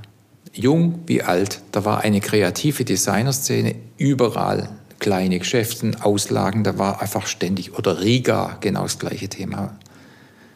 Das sind so, da denke ich so Städte, du kommst da hin und stellst es fest und denkst, wow, stolz. Gibt es in Deutschland eine Stadt, äh, die dir das vermittelt? Ich glaube, dass Münster sowas wäre. Ich glaube, die Münsteraner sind stolz auf ihre Stadt. Die waren ja, glaube ich, auch ziemlich äh, am Krieg irgendwie ein bisschen. Das weiß ich nicht. Ja. Die haben es vielleicht geschafft, sich ein bisschen. Ich glaube, die sind so. Ob das noch irgendwo ist. Ravensburg ist mhm. auch so eine Stadt. Denke ich, dass die auch einen Bürgerstolz haben. Das ist ja die haben natürlich eine tolle Innenstadt. Ist klar, dass mit dem Pfund können die wuchern. Die haben zum Beispiel aber auch ein wunderbares, schönes Museum sich bauen lassen durch Arno Lederer, der hier auch tätig war. Und es fügt sich aber dort ein. Und das, das ist ja alles bloß nochmal mehr Dividende auf das Bürgerstolz-Thema. Mhm. Also, ja. also da müssen wir halt arbeiten. Ich glaube, dass es möglich ist. Man muss die Leute einfach begeistern. Wiederum, jetzt bin ich wieder beim Ringle, will nicht zum Heiliger erklären, aber ich glaube, der kann das ein bisschen. Der Harry kann es natürlich genauso und macht es ja auch. Aber wir müssen uns alle da einfach mit der Stadt auseinandersetzen. Und ich sehe einfach an der Reaktion von vielen Leuten, ich gehe nicht mehr in die Stadt. Da fühle ich mich nicht wohl. Was ist das Thema, mit dem ich fühle mich nicht wohl? Vielleicht ist es auch ein soziales Thema. Wo haben wir denn in der Stadt ein Jugendhaus? Hm. Ich weiß es nicht. Weißt du es? Also vielleicht ist das früher Schützenstraße oder sowas, wo Popbüro war oder sowas, oder? Ja, die sind jetzt in der Maschinenfabrik. Ja, ja, ja ähm, nee, das ist ja jetzt was, das ist kein das Jugendhaus mehr, das ist was ganz anderes. Also, aber weißt du, solche Punkte, wo, wenn wir drüber reden, ich fühle mich unsicher, weil da sind irgendwie Gestalten unterwegs oder so, haben wir dann vielleicht die Frage zu stellen, warum ist das so und was kann die Stadtgemeinschaft oder was muss die Stadtgemeinschaft? Klar, und das stinkt mir natürlich auch, dass wir immer sagen, ja, die Stadtgemeinschaft muss. Nein, frage nicht, was du von deinem Land bekommst und was du für dein Land tun kannst. Jeder ist da aufgerufen dazu. Das wäre Bürgerstolz. Ja. Mhm. Ich kann mir natürlich in der, jetzt bin ich böse und vielleicht kriege ich gleich Stress, wenn ich sage, in der Heilbronner Oste zurückziehen und sage, schön und so, was interessiert mich das? Und auf der Autobahn bin ich schnell in München. Mhm. Nein. Hier entsteht was. Und klar ist der Neckarburger erstmal im Moment Baustelle zwar hin oder her, aber es ist eine privilegierte Lage. Ist aber nicht die Stadt. Und die Stadt entwickelt sich gerade permanent nach Norden weiter. Mhm. Also Campus, IPI. IPI wird ein Magnet werden, da bin ich überzeugt davon, das wird. Und das wird vielleicht ein Satellit, verstehst du? Also wirkt es in die Stadt wirklich zurück? Mhm. Das wäre meine Sorge, was das angeht. Alles gut, dass das funktioniert hier. Aber ist das. Wir müssen gucken, dass die Stadt nicht stirbt und müssen dort investieren und dann hoffen, dass der Handel oder die Kultur oder ja, zurückkommt. Mhm. Man muss eigentlich flanieren wollen. Verstehst du, wenn man am Neckar flaniert, muss man auch sagen, warst du schon mal in Heilbronn, in der Fleinerstraße, Sülmerstraße? Wahnsinn. Und guck da unten das Theater oder sowas. Mhm. K3, Du hast gesagt, vorhin ganz am Anfang, was, was habe ich erlebt so in der Stadt am Anfang? Am Anfang war ich natürlich der große Bodler hier und gesagt, was ist das für ein Scheiß? K3, finde ich, ist ein Beispiel für Heilbronner Pragmatismus. Mhm. Das Tor nach Norden, das ist kein Tor, das ist eine Mauer. Ja, ja. Ähm, was ist die Qualität der Bibliothek, die jetzt da hoch, hoch, hoch ambitioniert eingegangen wird? Ich bin hochgradig gespannt, wie das geht. Für mich ist das von der Erschließung her eine Fehlgeburt. Daneben irgendwie hoch. Diese Musikschule, die da drin ist, die sich ums Komödienhaus drumherum wickelt, das ist Alcatraz, aber keine mhm. Musikschule. Also welche Qualität wird dort in diesem Haus entwickelt mit Jugendlichen? Fantastisch. Aber der Ort ist eine Zumutung. Mhm. Und das finde ich elends schade, dass man sowas gemacht hat. Es hat Geld gekostet, so oder so. Man hätte es auch gut machen können. Mhm. Und man sollte aber solche Fehler bitte lernen. Hast du da Hoffnung, dass das passiert? Jetzt ist der Herr Ringle da. Ja, jetzt. Äh, hallo, Herr Ringle. nee, alles gut. Ich hatte die Hoffnung und habe die Hoffnung, jetzt gehen wir wieder ans, vom nördlichen ans südliche Ende der Fußgänger, dass das passieren könnte beim Wollhaus, wenn man die Idee wirklich zu Ende spielt und wenn man vielleicht auch zeigt, wo man herkommt. Also das sind jetzt so, so schicke Pinterest-Fassaden drüber geklebt worden. Ich bin jetzt frech, ich gebe mhm. das zu und der Herr Blocher mag mir es verzeihen oder sage arrogant, egal. Das ist aber nicht das, was auf Dauer ein Gebäude hält. Weil das haben wir, glaube ich, schon immer wieder gehabt. Ja, man macht was drauf, was Zeitgeist ist, und in zehn Jahren sagt jeder, oh, was ist denn das mhm. für eine Mühle? Genau nicht. Man muss vielleicht gucken, was kann man aus dem Alt-Neu-Prozess, kann man den irgendwo sichtbar machen. Nicht bloß innen, vielleicht auch außen. Da sehe, würde ich eine mhm. Chance sehen. Aber das ist, da sind wir jetzt wieder. Dann musst du so lang skizzieren, bis du die Idee findest und nicht einfach sagen, jo, das habe ich da abgeguckt, das habe ich da abgeguckt. Das wäre meine große Sorge, was das Wollhaus angeht. Und dass man die Idee halt auch richtig macht. Also nicht bloß irgendeine Schauseite und dann zu der Hohe Gasse, da, jo, dann wird es so irgendwie und nee, dann richtig. Mhm. Richtig, richtig. Dann geht man da hoch und geht dann da hoch und kommt auf einem grünen Platz oben an und hat da von dort aus einen Blick auf Kilianskirche bis in die Weinarena mit der Berge, mhm. äh, mit, der, mit der Wälder oben und so weiter. Die Qualität, die der Ort ja hat in der Umgebung, mhm. Muss an dem Ort erleben können und dass du sagst, ja, gehen da hoch und da oben. Gibt es denn einen Ort in Heilbronn, der, wo das gelungen ist? so eine Transformation von so einem tot, toten Ding? Hm. Es gibt natürlich solche Orte in der Stadt, glaube ich, wo, wo alt-neu sich begegnen. Also das, weiß nicht, also es wird ja immer so, weißt, du kannst ja da so durchgucken, was wird denn gezeigt? Brüggemann. Ja, wie das alte Gebäude dann mit dem Wasser davor und so weiter. Ja, aber mir, mir wäre gerne ein öffentliches Gebäude wichtig und ich frage mich gerade, wo du das so sagst, was wäre es denn? Mhm. Mir fällt das gerade spontan nicht sein, aber das, also klar, kann ich Maschinenfabrik denken, aber Maschinenfabrik ist A, noch nicht fertig gebaut. Mhm. Da bin ich mir gespannt, wann das jemals sein wird, ja. Hat man die jetzt ruhig gestellt oder nicht? Oder out? Mhm. Also, wirklich ein Thema, böses Thema, finde ich. Ähm, also da dafür, dass Heilbronn ja gut, halt, wir haben ja hier was in der Umgebung. Rettermeier. Mhm. Da wäre Potenzial.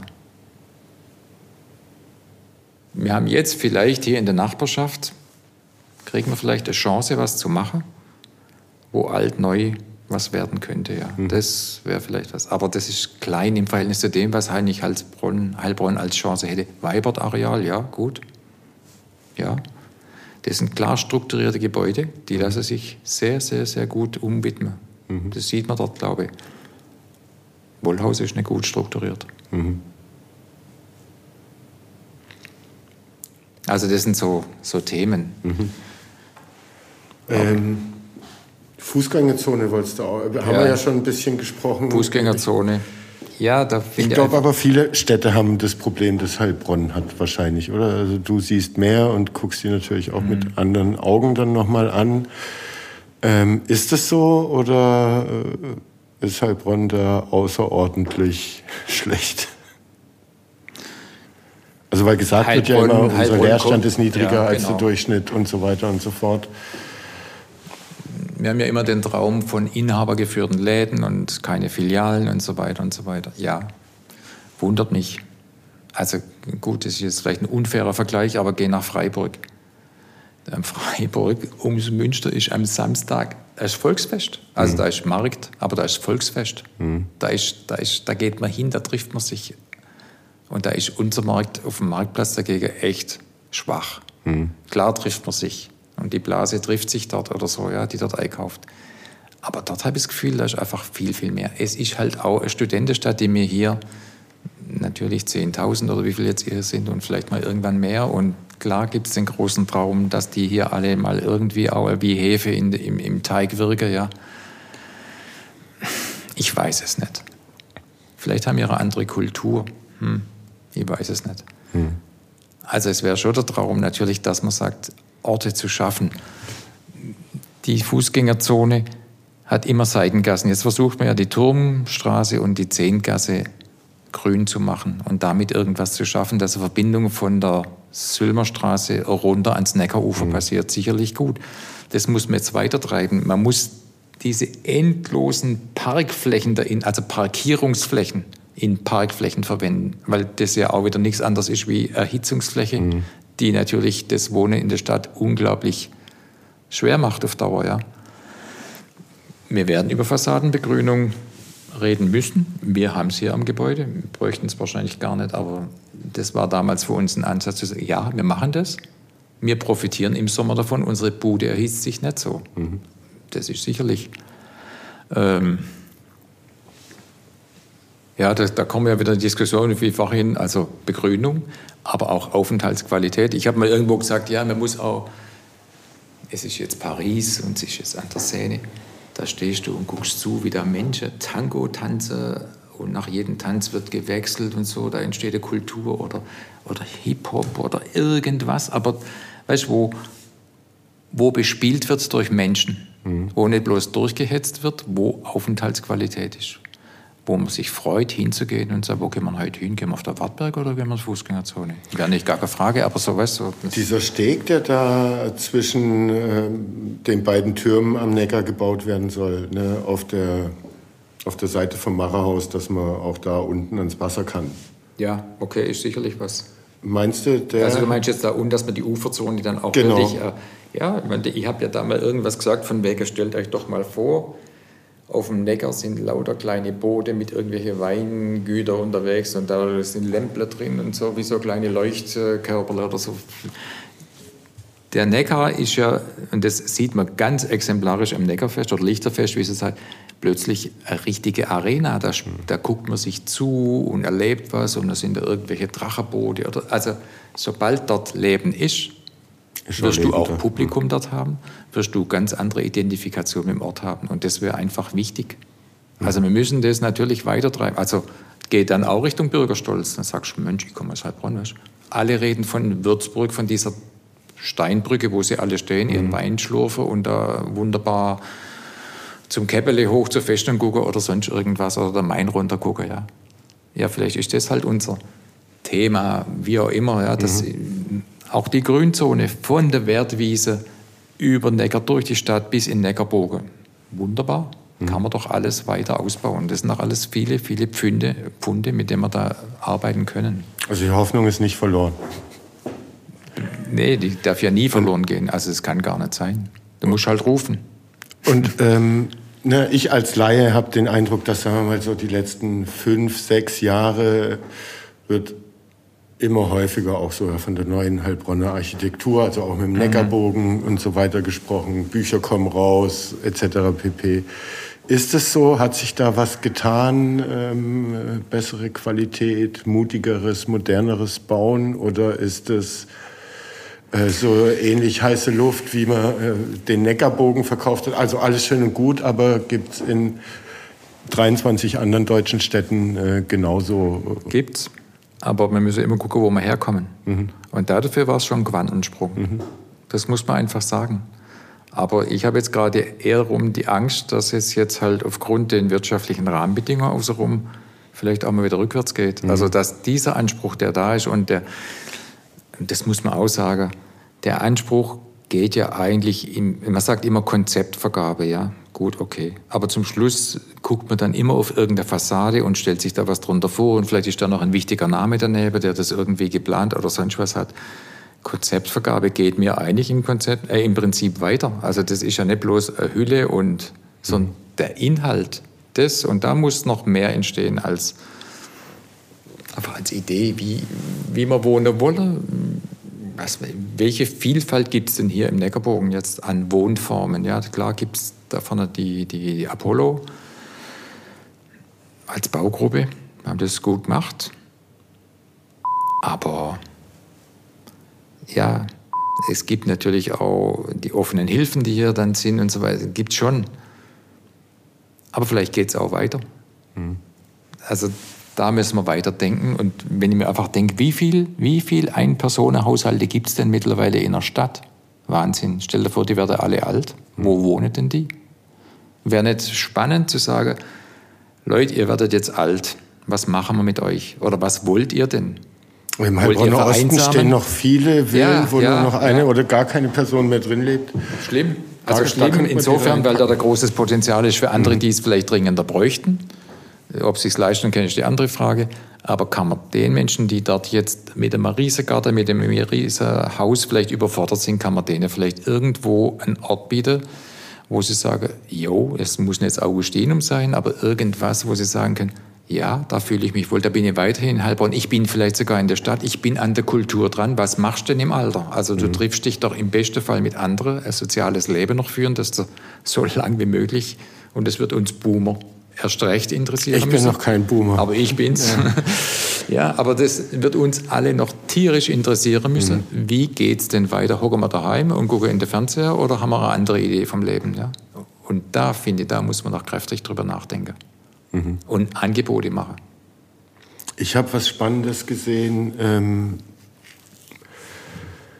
auf einer Ausstellung in Stuttgart, da wurden Leute aus der Kultur- und Kreativwirtschaft irgendwie ausgezeichnet. Und da waren auch Architekten dabei, die haben in Karlsruhe, war das, glaube ich, so ein Projekt gehabt. Da haben sie, also hat jetzt nichts mit sozialem Leben, mhm. aber mehr Wohnraum schaffen ähm, und äh, schon vorhandene Strukturen nutzen.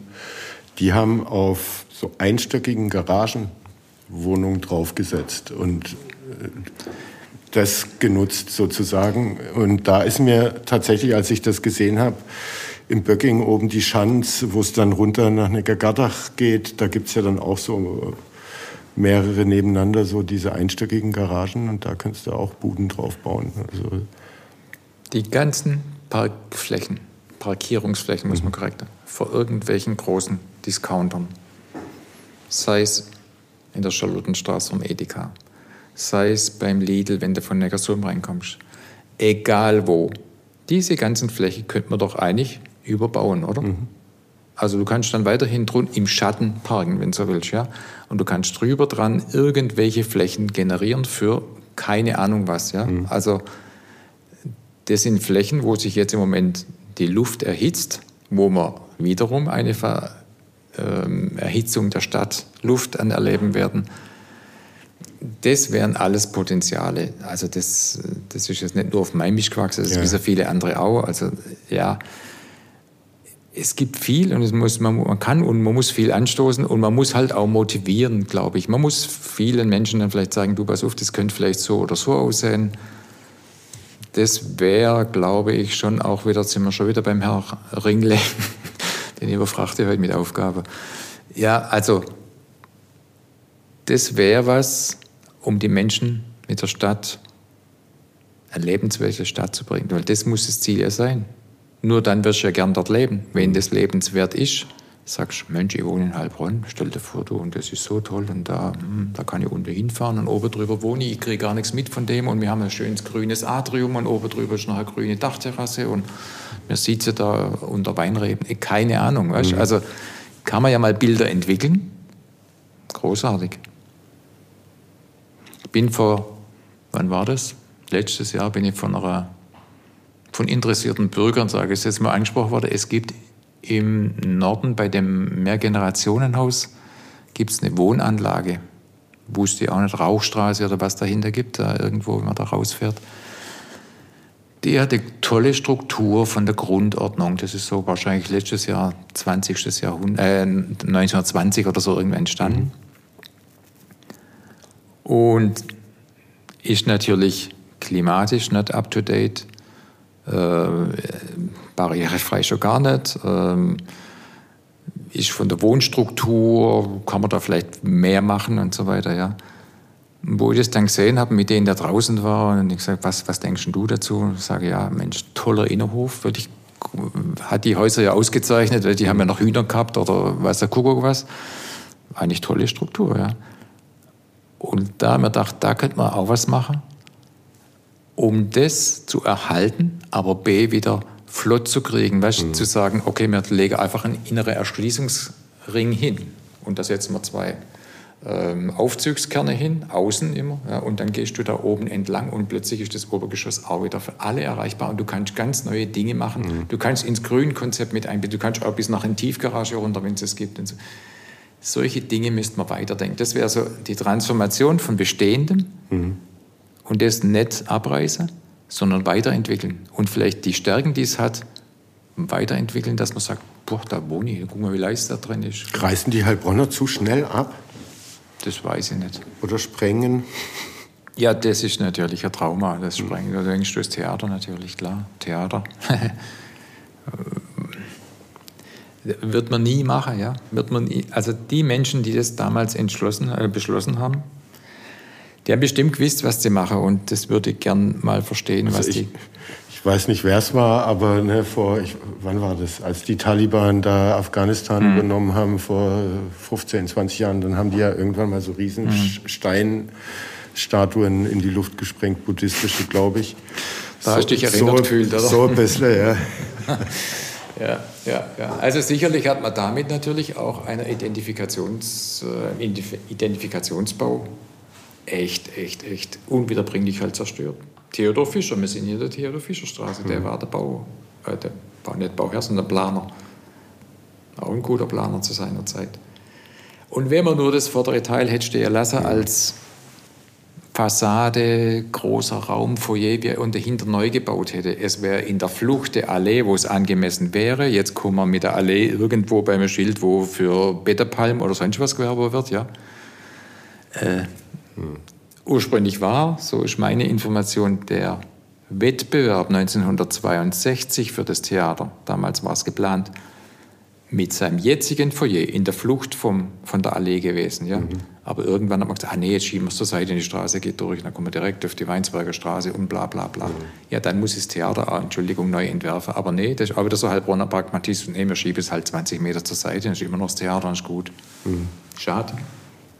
Thema verfehlt, wird nur im Deutschaufsatz sagen. Wo man es besser machen kann, ist im IPAI, wenn er gebaut wird, der Innovationspark. Ja.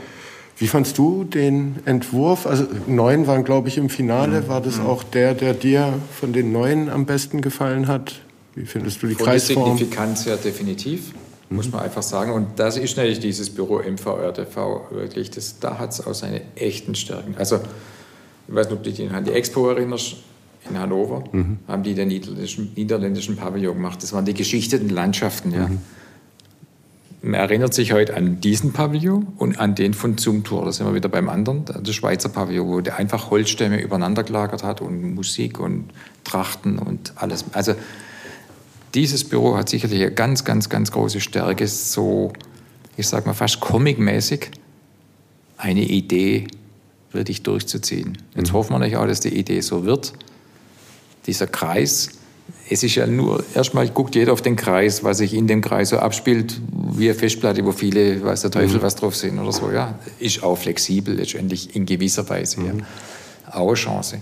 Mhm. Es gab ja auch noch vom anderen Holländer, vom Lehrmeister von MVRTV, nämlich Rem Kohlhaas, gab es ja auch einen Entwurf, der sich ja über die Gebäudestruktur erstmal definiert hat, also lauter rechtliche Körper, die immer Installationsgeschoss, Geschoss drüber, drunter und so weiter. Mhm auch typisch holländisch, wieder so ein ganz konzeptioneller, strenger Gedanke, so wie die eine im Kreis, so hat mhm. er sich über das Gebäude gemacht. Dann gab es äh, Herzog de Meuron mit dem großen, mit der großen Linse da, wo sich da so als Dach, wo aber die Wohnungen so ein bisschen an der Seite waren. Ich glaube, zum Schluss war das natürlich das Signifikanteste. Und mhm. ja, und jetzt muss man an dem Thema weitermachen. Und das deutsche Baurecht, kann das dem Ding noch einen ordentlichen Strich durch die Rechnung machen? Oder? Naja, sie werden sich halt mit deutschem Baurecht auseinandersetzen müssen, ist klar. Also wie jeder. Ist das was, äh, ist es in Holland zum Beispiel, aber die bauen ja weltweit, also die. Die bauen weltweit, ja. die sind in Taiwan, in China wahrscheinlich dann eben nicht, aber egal, die sind weltweit tätig. Aber ist das deutsche Baurecht extrem nervig im Vergleich zu anderen oder ist es ganz gut? Mein Kollege Riglewski ist ja öfters in Dänemark. Mhm. Und er erzählt mir dann immer, was er da sieht und was er dann, dann wahrnimmt und denkt, Gott, wie machen die das denn? Und da funktioniert es ja auch und das sind ganz andere Vorschriften. Die haben natürlich mittlerweile das Thema, was wir hier anstreben, dass die so zentrale Heizungsversorgung äh, haben für Wohnbezirke und so weiter, ja, sodass du dann immer sagen kannst, okay, wir kriegen die Wärme von irgendwoher nach dorthin und das muss dann halt entsprechend ökologisch produziert werden und so weiter da wirst du auch nicht frieren. Aber manchmal ist schon so, dass wenn man das anschaut, schauen wir da unglaublich drauf und denken, oi, wie geht denn das bei denen? Warum funktioniert es? Die frieren ja auch nicht. Wir, wir neigen dazu, und das ist ja jetzt gerade auch das Thema mit dem KfW 40 und alles Mögliche, auf das, was wir jetzt schon haben. Wir reden verdammt viel über Neubau. Da nochmal was drauf und nochmal. Die, die Kurve wird ja immer flacher, das Ergebnis, aber der Preis wird immer steiler dagegen. Ja? Das ist das. Wir müssen viel, viel, viel mehr über Bestand reden, wie wir den hochbringen, weil sonst wird es mit unserer Energiekrise nur schlimmer und nicht besser. Also wir kriegen die größte Wirkung im Bestand. Und da muss man sich drum kümmern. Mhm. Und dann bin ich wieder bei der Nordstadt oder bei der nördlichen Innenstadt, wo ich Herrn Ringle. Ja, sowieso. also der Kerl hat viel Aufgabe, ja, ist ja. klar. Ja. Hoffentlich hat er es gewusst, was sich hier beworben hat. Weil wir gerade beim KI-Innovationspark waren, ähm, setzt ihr euer Büro irgendwie schon KI zur Unterstützung ein? Gibt es Architektur-KIs, die schon Sinn machen irgendwie? Ähm? Es wird kommen. Also ich glaube, das wird kommen. Und ich hoffe, und da hoffe ich jetzt wieder, wie gesagt, was du auch über die Kollegin da beschrieben hast, wie man Prozesse oder wie man was denkt dass das bitte nie verloren geht dabei. Also weil die Gefahr, ich habe es vorhin mal gesagt, so platt, äh, ja, man guckt sich dann einfach eine Fassade an und die überträgt man dann halt. Die ist natürlich unglaublich groß und die wird durch sowas noch viel, viel größer. Also du kannst ja jetzt ja Texte machen für irgendwas und dann, äh, wer hat das jetzt gemacht? Man erkennt es dann am Inhalt hoffentlich noch, dass eben die Wahrheit nicht so aussieht, wie da plötzlich ganz fein formuliert dann plötzlich vor dir liegt. Ja. Mhm. Und so werden wir es in der Architektur dann eben auch erleben, dass einfach was weiß ich, das Guggenheim zwölfmal woanders noch kopiert wird oder ich weiß nicht was, ja. Also bei Kunstwettbewerben haben ja schon Einreichungen, die von KIs generiert wurden, Bilder gewonnen. So, meinst du irgendwie? Die Gefahr ist da. Also die Gefahr ist wirklich da. Mhm. Ja, wir werden damit umgehen. Ich habe ich hab eine KI humorvolle Fragen an einen Architekten mal stellen oh lassen. Die würde ich dir stellen und äh, mir auch mal da erklären lassen, was Architekten an Handwerkern nervt und umgekehrt. Und dann kannst du mal erzählen, ob sie da okay. eher richtig oder eher falsch lag. Ähm, kommen wir zu den humorvollen Fragen. Ähm, warum tragen Architekten schwarze Rollkragenpullover? Vorab mal. Ich habe zwei tatsächlich schwarzes Hemd an. Ich bevorzuge eigentlich eher hell, äh, dunkelblau. Aber warum? Gute Frage. Warum tragen Architekten schwarz? Gibt es ja ein Buch. Ne? Ich glaube, das ist die einfachste Lösung. Also Architekten sind ja vielleicht auch ziemlich einfache Menschen manchmal. Mhm. Und wenn du schwarz trägst, dann... Wie viele Rollkragenpullover schwarze besitzt du? Keinen. Keinen. Ähm, wie viele Kaffeetassen brauchst du, um einen Entwurf fertigzustellen? Seid ihr so Kaffeefetischisten, ihr Architekten? Ich nehme jetzt täglich bloß noch zwei Tassen, weil mhm. ich einfach gedacht habe, Ruhe, du musst jetzt wegkommen von dem Zeug. Also ich mache das und ich freue mich auch drauf, dass ich so einen Kaffee trinke, aber das ist ein Genuss. Und, und wie viel waren es so zu Hochzeiten? Zu Hochzeiten ist die Maschine durchgelaufen, ist ja klar. Also das, zu den Zeiten, wo man wirklich noch, und da sind wir jetzt Gott sei Dank ein bisschen weg, aber früher war das ja eine Adelung, wenn du mindestens zwei Nächte am Stück durchgeschafft hast, ja, mhm. und mit schwarz gerenderten Augen wie der Pullover dann von mir aus so durch die Gegend gelaufen bist und stolz auf die Schulter geklopft hast, boah, hab ich den Wettbewerb gemacht, mhm. bin vollkommen fertig und hab wieder nicht gewonnen oder so, ja. Mhm. Also Selbstausbeutung pur. Ja, wie mir das hier halte, also ja gut, die Kaffeemaschine ist klar, die ist natürlich am Laufen, jeder darf da hin. Es gibt aber auch Wasser, also wir haben jetzt alles umgestellt, dass du aus dem Wasserhahn halt einen Sprudel dann ziehst und so mhm. weiter. Es gibt dann hier Obst, es gibt dann Süßigkeiten, es gibt alles. Also ja. Aber der Kaffee liegt euch schon am Herzen, euch Architekten. Kaffee, also geh mal in irgendwo hin, wo eine Besprechung ist, was wird dann als erstes angeboten? Was habe ich dir angeboten gerade? Also Kaffee. das, was ja. habe ich, was hab ich selber dabei gehabt? Kaffee. Ja. Also ja, es ist wohl so. Es ist, ja, es ist ein Kultgetränk in gewisser Weise. Es ist vielleicht halt auch, macht man so, ja. Man könnte auch sagen Tee, aber Tee ist vielleicht eher zu gemütlich oder zu Mhm. aufwendig. Oder wie lange muss er denn ziehen? Ein grüner Tee, ein, was möchtest du gern? Ja, so, also. Kaffee ist klar. Äh, was ist deine Lieblings-Skizzenbuchmarke und warum ist es Moleskine? Ich müsste jetzt gerade gucken, wo mein Buch ist, ob es das ist. Es ist so was ähnliches. Also es ist ein großes Buch, DIN A4 und es ist einfach schwer und groß und das ist ja so eine Art fast ein Tagebuch. Weißt, Du gehst ja in eine Besprechung, schreibst auf und dann nächstes und nächstes und dann guckst du dann wieder durch, was habe ich da gehabt. Und das ist dann im Nachhinein schon interessant. Ah, da war das und da war das und aha, da war das. Warum es das ist, ich finde, weil es ein schönes Format ist, weil es eine schöne Haptik hat, das wäre mir wichtig. Aber jetzt äh, kein besonderen Fable bei dir für Moleskine oder Doch, natürlich auch. Aber ich gucke dann auch schon gern nach was anderem, weil also du kannst ja in so Buchbinderei zum Beispiel gehen und da, echt, da gibt es tolle Sachen. Großartig. Ja, ja. Und da bin ich schon irgendwie angefixt und sage, ja, gefällt mir, nehme ich. Wie oft hast du schon versucht, ein Gebäude in Form eines Tieres zu entwerfen? Noch nie. Noch nie. Wann hast du das letzte Mal ein Lineal benutzt und war es nur, um es als Lichtschwert zu verwenden? Macht ihr das tatsächlich, ihr Architekten? Nee. Mit dem Nee, Lineal kämpfen? nee, also ich, ich habe ja vorhin gesagt, ich schaffe noch streng archaisch an der Skizzenrolle. Und ich habe natürlich äh, der Dreikant. Also sprich, weißt du, wo die verschiedenen Maßstäbe dann drauf Ja. sind und mit dem schaffe ich dann schon. Also ja. Was ist deine Meinung zu Ikea-Möbeln, Kunst oder Albtraum?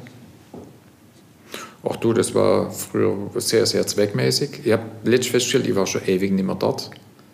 Ich glaube, die bauen mittlerweile auch Häuser. Also in Wien habe ich irgendwas gesehen, wo die quasi ein Haus, glaube ich, mitgebaut haben. Die haben es mitgebaut, die haben da einen Store. Ja.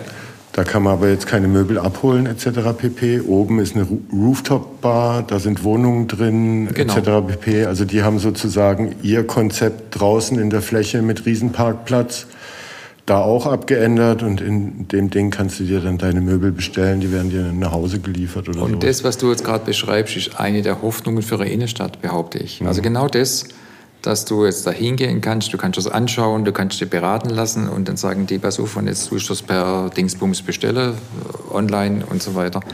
Und du hast trotzdem in der Stadt noch jemand, der eine Fläche besetzt und wo jemand hingeht. Und nicht bloß auf der grünen Wiese. Also schwedische Kaufhäuser in die Innenstadt holen, weil die auch so ein bisschen. Sinn für Architektur und Design Ja, haben. klar. Ähm, wie oft hast du schon, das war nicht in der ursprünglichen Planung, als Ausrede benutzt? Bestimmt habe ich es schon benutzt. Bestimmt. Wie oft? Keine Ahnung. Also natürlich, klar. Das gibt schon, dass du einfach gewisse Dinge planst und dann im Prozess wird es geändert. Aber du kannst ja zum Schluss nicht einfach sagen, das war ich nicht, du warst. Also, da musst du dich ja dazu bekennen oder du musst einfach sagen, mache ich nicht. Das ist das Nächste. Und das macht man ja auch. Also das, den Punkt gibt es auch, dass ein Punkt da ist, wo man einfach sagen muss, nee, mache ich nicht, weil geht mit dem Bauherr nicht. Also wir, wir machen es in der Regel so, bevor wir mit dem Bauherr was machen, zumindest mit privaten Bauherren, machen wir einen Vorentwurf und testen uns gegenseitig. Können wir überhaupt miteinander, haben wir eine gleiche Sprache? Weil es ist ja nichts Blöders, wie wenn du was bauen musst mit jemand, wo es nicht geht. Also es ist für den nicht richtig klasse und für uns genauso wenig. Also deshalb machen wir einen Test. Dann hat mir ChatGPT ein paar Punkte, was, Hand, äh, was Architekten an Handwerkern nervt, äh, genannt. Ähm, der Satz, das geht nicht. Stimmt das? Hört ihr den oft auf der Baustelle? Ja, aber das ist eine Herausforderung. Also das, das sind wir wieder vorhin. Wie motiviere ich jemand? wenn der mir sagt, das geht nicht, dann muss er mir schon erklären, warum es nicht geht. Und dann versuche ich einfach mit ihm in die Diskussion zu kommen.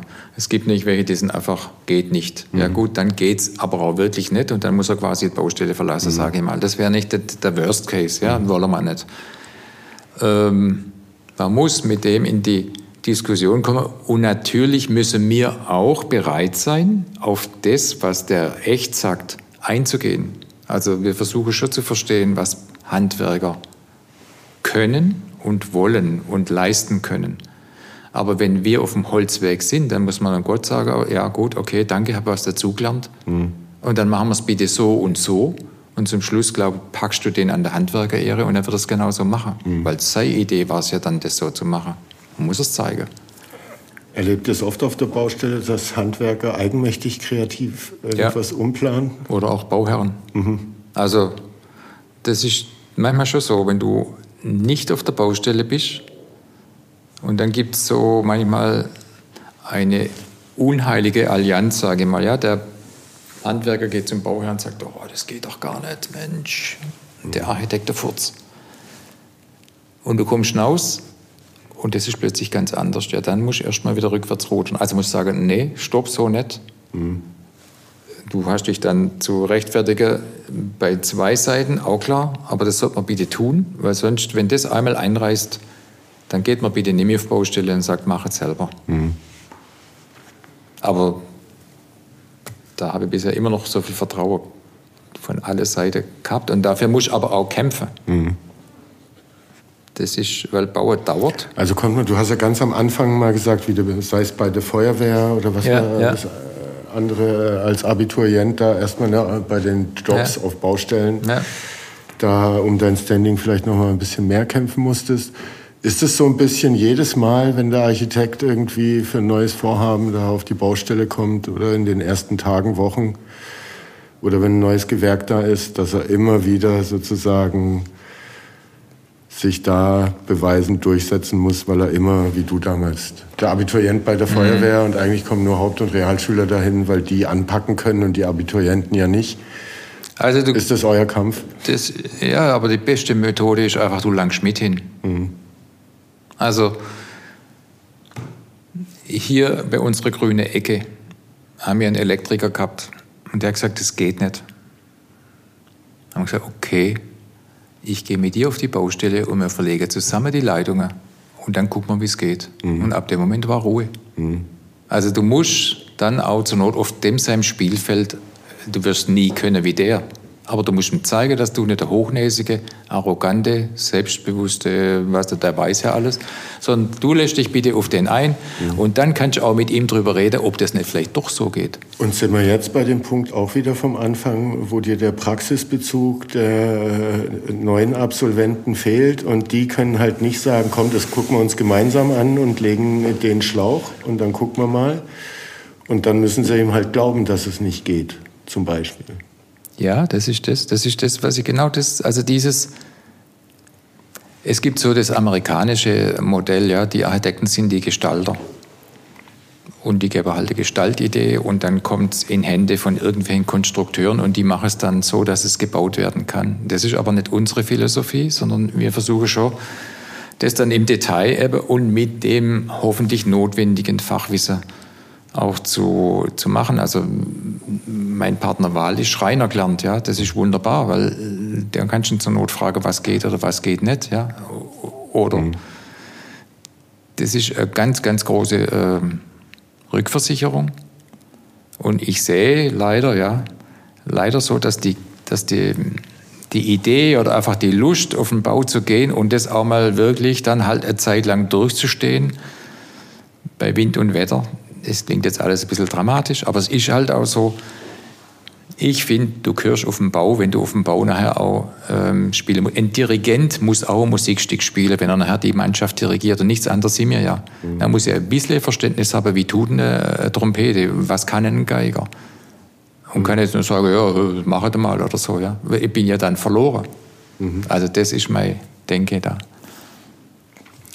Dann habe ich auch noch was äh, aufgeschrieben bekommen, was Handwerker an Architekten nervt. Mal schauen, ob das Ja, nur zu. Ähm, unrealistische Pläne. Ja, gibt's. Ich habe jetzt hier im Büro Eben genau aus der Erfahrung raus. Habe jetzt eine Reihe entwickelt, äh, die heißt Praxis und Theorie. Hier kommen Handwerker her, erzählen uns, wie es geht. Was sie, genau die, dies, was du jetzt gerade so sagst, diese Pläne. Man muss sich einfach auf die Menschen oder mal einstellen, was machen die denn auf der Baustelle? Die haben keinen Computer, wo sie ranklicken können, wie groß ist denn das jetzt, wie viel Abstand habe ich da, welche Fuge habe ich da und so weiter. Sondern du musst einen Plan haben, mit dem der auf der Baustelle, womöglich nicht deutschsprachig auch noch, ja, weiß, was er machen muss. Denn alles andere ist ja im Moment nur Papier. Mhm. Es geht ja nachher darum, dass was gebaut wird. Also muss man sagen, okay, der hat also jetzt einen Plan, und er macht einen Rohbau. Okay, dann habe ich bitte einen Rohbauplan, wo das da drin steht und dann vermaße ich nicht den Stuhl, den es später mal da gibt. Oder, also ist jetzt übertrieben, ja. aber verstehst dass ich weiß, der muss das machen. Also bitte kümmere ich mich, dass der das machen kann. Und da hilft, und hat mir die erste Wand, die ich, wie gesagt, mauert habe mhm. und dann falsch war. Das habe ich gedacht, das passiert mir nicht. Natürlich passiert es. Aber bitte immer gucken, was geht. Mhm. Und dass ein Handwerker Hände hat, dass er noch irgendwo hinkommen muss, dass er eine Maschine hat, dass die schaffen muss. Er braucht ja auch einen Arbeitsraum. Mhm. Das sind alles die Dinge. Das ist immer gut. Deshalb ist es gut, wenn man mal eine Baustelle erlebt. Mhm. Das nächste, was Handwerker nervt an euch, Mikromanagement. Gibt es das, dass jede Schraube und jeder Nagel kontrolliert werden will? Vielleicht gerade am Anfang von der Karriere oder so, oder wenn man die erste Mauer mal umgestürzt ist? Ich habe mal erlebt, dass jemand ganz, ganz, ganz stolz war, dass also in jeder Steckdose die äh, Schraube immer 90 Grad zum Boden war oder mhm. sowas. Ja. Das habe ich jetzt ein bisschen für geistige Onanie gehalten. So. Mhm. Also, aber klar geht es schon darum, dass man weil wir sind ja auch verantwortlich. Also was heißt der? Der Bauherr sagt nicht zu Recht, ja, ich habe gedacht, du kontrollierst, du hast eine Bauleitung. Und wenn das aber notwendig ist, dass, was weiß ich, so und so viele Dübel da drin sind, damit es funktioniert, mhm. dann sollte man vielleicht mal gucken, am besten am Anfang, dass der mhm. Handwerker das auch weiß und vielleicht dann einmal zwischendrin, dass er nicht sagt, so ist er fort. Es hilft ihm ja auch nicht, wenn er es nicht macht. Er ist ja genauso in der Pflicht. Ja, aber so der Drang zu Überkontrolle, ist das was, was wo Architekten so es gibt anfällig sind? Ich gehe, das ist ja auch natürlich immer so, das ist ein Bauchgefühl. Aber es hat mich bisher noch ganz, ganz selten getrogen. In dem Moment, wo ich glaube, dass ich ein Vertrauensverhältnis zu einem habe, und da verlasse ich mich halt auf meinen Bauch, mhm. dann habe ich noch selten erlebt, dass mir einer betrogen hat. Denn das wäre ja Betrug. Mhm. Im Zweifelsfall musst du rückbauen. Also klar, also wir haben äh, Sporthalle unter Eisesheim, Sichtbeton ausgeschrieben, schon lange her. Und so. Dann haben wir halt mal eine Wand, aber echt, wegspitzen lassen. Und das war nicht lustig. Ja. Mhm. Das war weder für uns noch für den Handwerker lustig.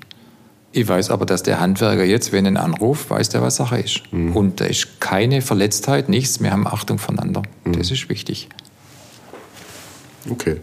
Entweder oder. Jetzt ah, kommen jetzt wir dahin. Jetzt kommt der Trump Spaß. oder Putin. Ja, genau.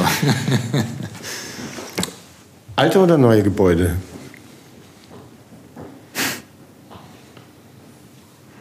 Beides geht es bei dir? Kann man. ja, nee, erstmal neu. Wir planen erstmal neu. Mhm. Aber natürlich muss man immer bedenken, welche Chancen hat man. Keine Geschichte erzählen? Mhm, Nur zum Thema ja, ja. alt-neu mein zweites oder drittes Gebäude, das ich so, das war 1900, war, war nach einem technischen Rathaus, haben wir in Dahnfeld einen Auftrag bekommen, einen Kindergarten zu planen. Dahnfeld ist, die Welt ist heil und wunderbar. Das war ein Grundstück mit einer alten Scheune, das ist mitten durch den Bach gelaufen. Da gab es von der Stadt eine Planung, so Vorplanung, ja, den Bach legen wir um, den, die Scheune machen wir platt. Jetzt gab es dort einen ähm, Ortsvorsteher, Hugo Keicher, Bauer. Mhm. Großartig. War nicht auch Chef von der Kirche und von allem, also streng katholisch. Mr. Und wir waren da draußen. Mr. Danfeld, exakt, genau so. Und wir waren da draußen, haben das angeschaut und so. Du, du, damals war noch Klotz und Sieger, also die, der eine der Bürgermeister, Oberbürgermeister, der andere Baubürgermeister. Und die haben mich dann ausgeschickt und so, so und ich kannte den. Katholisch. Ne? So. Hugo, hm, die Scheune, das mal verstehen, oder? Ja, ich sage, ja gut, also warum nicht? Und den Bach, oh, hm, schwierig, schwierig, aber hm. ja, ja, wir machen mal einen Entwurf. Und dann ist rausgekommen, wir lassen natürlich die Scheune stehen. 1994 war das dann fertig. Wir lassen die Scheune stehen, wir dämmen mit Schafwolle, weil wir sind ja ein agrarisches Dorf. Mhm. Wir bauen mit Holz einen Neubau über den Bach, weil das war ja Schwemmland, durfte mhm. nicht schwer sein. Das wie auf Ski ist der geglitten dann, das war ein Holzbau. Und dann gab es eine Brücke rüber. Mhm. Und der Bach war natürlich der Bach und der Bach wurde ein bisschen ausgeweitet und wurde Erlebnisraum der, ähm, des Kindergartens. Mhm. Die Kindergärtnerin ist nicht fast ausgeflippt. Die hatte, seid ihr verrückt? Da ertrinkt doch jedes Kind. Bis jetzt ist noch keins ertrunken. Mhm. Ist egal. Das Schönste war, nach circa elf, zwölf Jahren kam die mal gesagt, es ist so toll da draußen. Mhm. Das tut gut. Und wenn ihr das betrachtet, in der Rückschau, wir haben nicht gewusst, was wir machen jetzt, wenn man heute das zurückschaut. Wir haben erhalten, wir haben tatsächlich ökologisch schon was gemacht.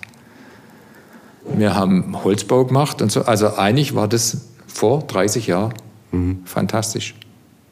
Und das habe ich nur zu verdanken, weil ich mit dem Ortsbau, äh, mit dem Ortsscheriff da oder der Häuptling da verstanden habe, weil die in der Stadt, in Neckarsulm drin, haben das überhaupt nicht verstanden, ja.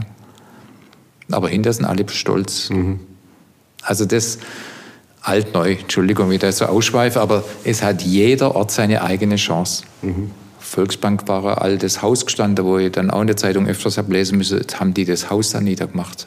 Ja, ich glaube, es war trotzdem richtig. Mhm. Beton oder Holz? Wir haben mit dem Kleinkindhaus der Waldorfschule den Holzbaupreis Baden-Württemberg bekommen. Wir sind hier im Betongebäude, wo unser Ansatz war, wir bauen ein Gebäude ohne Dämmung, nur mit Beton, mit Leichtbeton. Das war unser Ansatz, mit dem wir hier in der Buga angetreten sind, so nach dem Motto, und jetzt sind wir vielleicht bei dem Thema, wir wollen, wenn wir auf der Buga was bauen, auch was zeigen, was Neues machen. Also das war unser Ansatz. Mhm. Wir dämmen nicht. Wir versuchen ganz, ganz, ganz einfach zu bauen. Das ist meistens, wenn man sagt, schon ganz gefährlich, weil da wird es gleich ganz kompliziert. Mhm.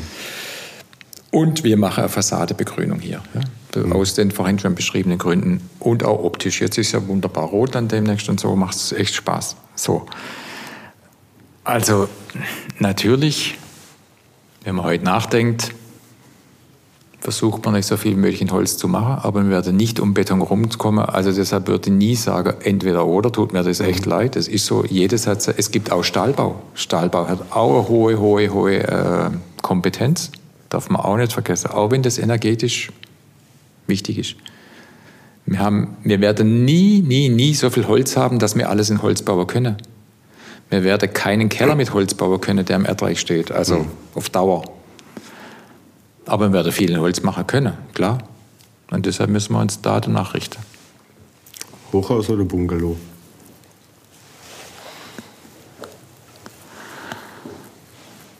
Wahrscheinlich sogar dann eher Hochhaus. Weil ich glaube, Bungalow, Bungalow, das hat sich ein bisschen überlebt. Also du kannst einen alten Bungalow vielleicht wunderbar dann wieder herrichten und sowas, aber Bungalow als Zukunftsprojekt, weiß ich nicht. Mhm. Offener Grundriss oder viele Zimmer?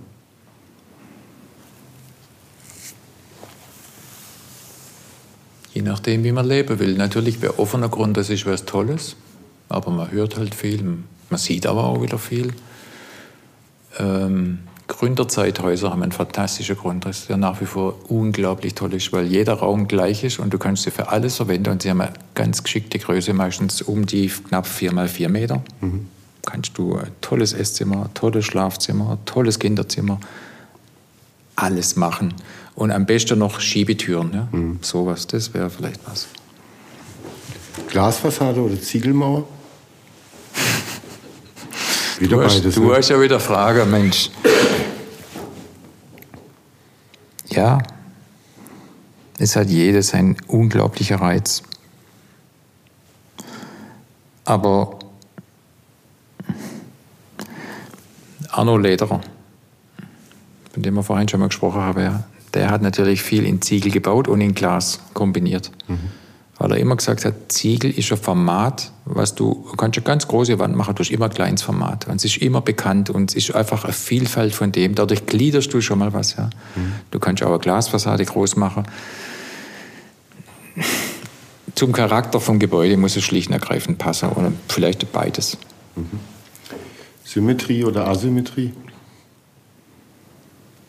Asymmetrie ist natürlich dann meistens ein bisschen spannender wie Symmetrie. Mhm. Und wenn dir das gelingt, an einem gewissen Punkt einfach eine gewisse Unschärfe zu bringen oder einen Bruch. Natürlich ist die Symmetrie ja immer eine sichere Nummer. Horizontal oder vertikal?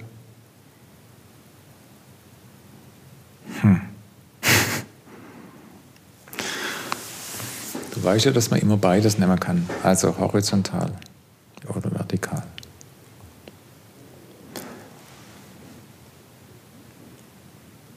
Zeichnest du lieber im Skizzenbuch von links nach rechts oder von oben nach unten? Das ist wieder der Ort. Das ist echt der Ort. Mhm. Ich kann da jetzt gar nichts drauf sagen, musste ich anschweigen. Wahrscheinlich dann auch bei manchen von den nächsten, aber schauen wir mal, was dir näher liegt. Innenhof oder Dachterrasse? Dachterrasse? Skandinavisches oder mediterranes Design? Momentan skandinavisch, von der Geschichte her mediterran. Einheitliche Farbpalette oder bunt?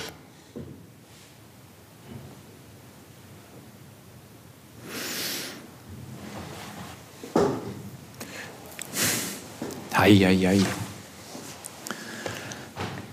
Es hat bunt seinen Reiz und es hat nicht klar eine gewisse Grundordnung seinen Reiz.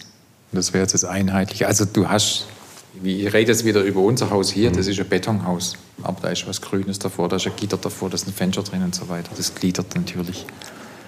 Das hätte man nie bunt gemacht.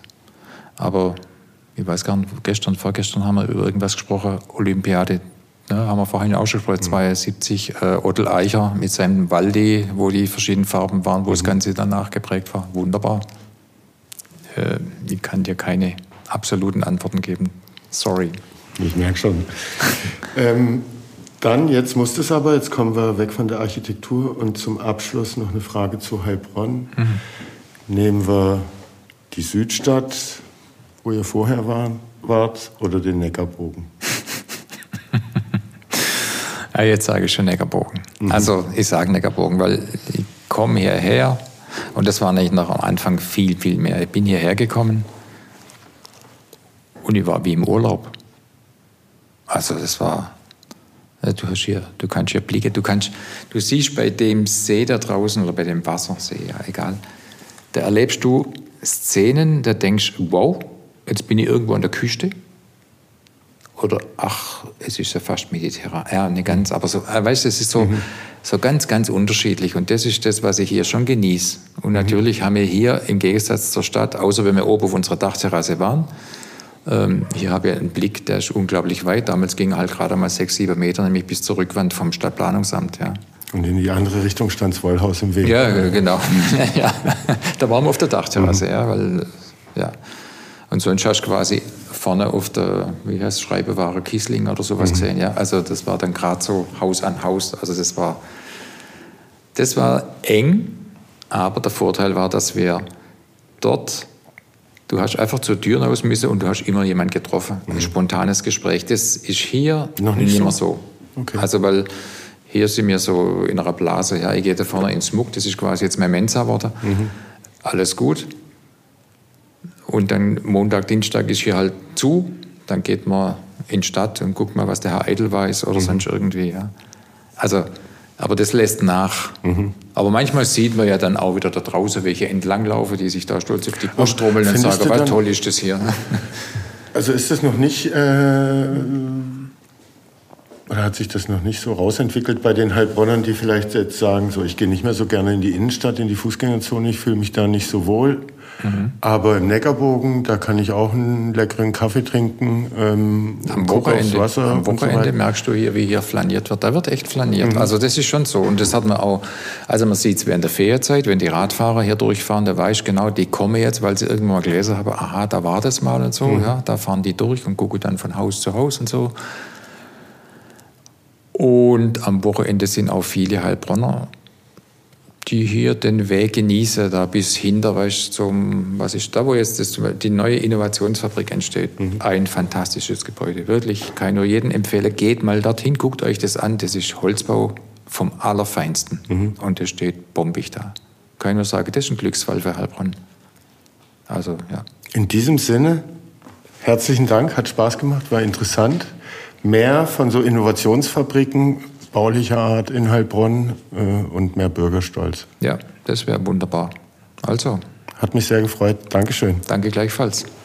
Ciao.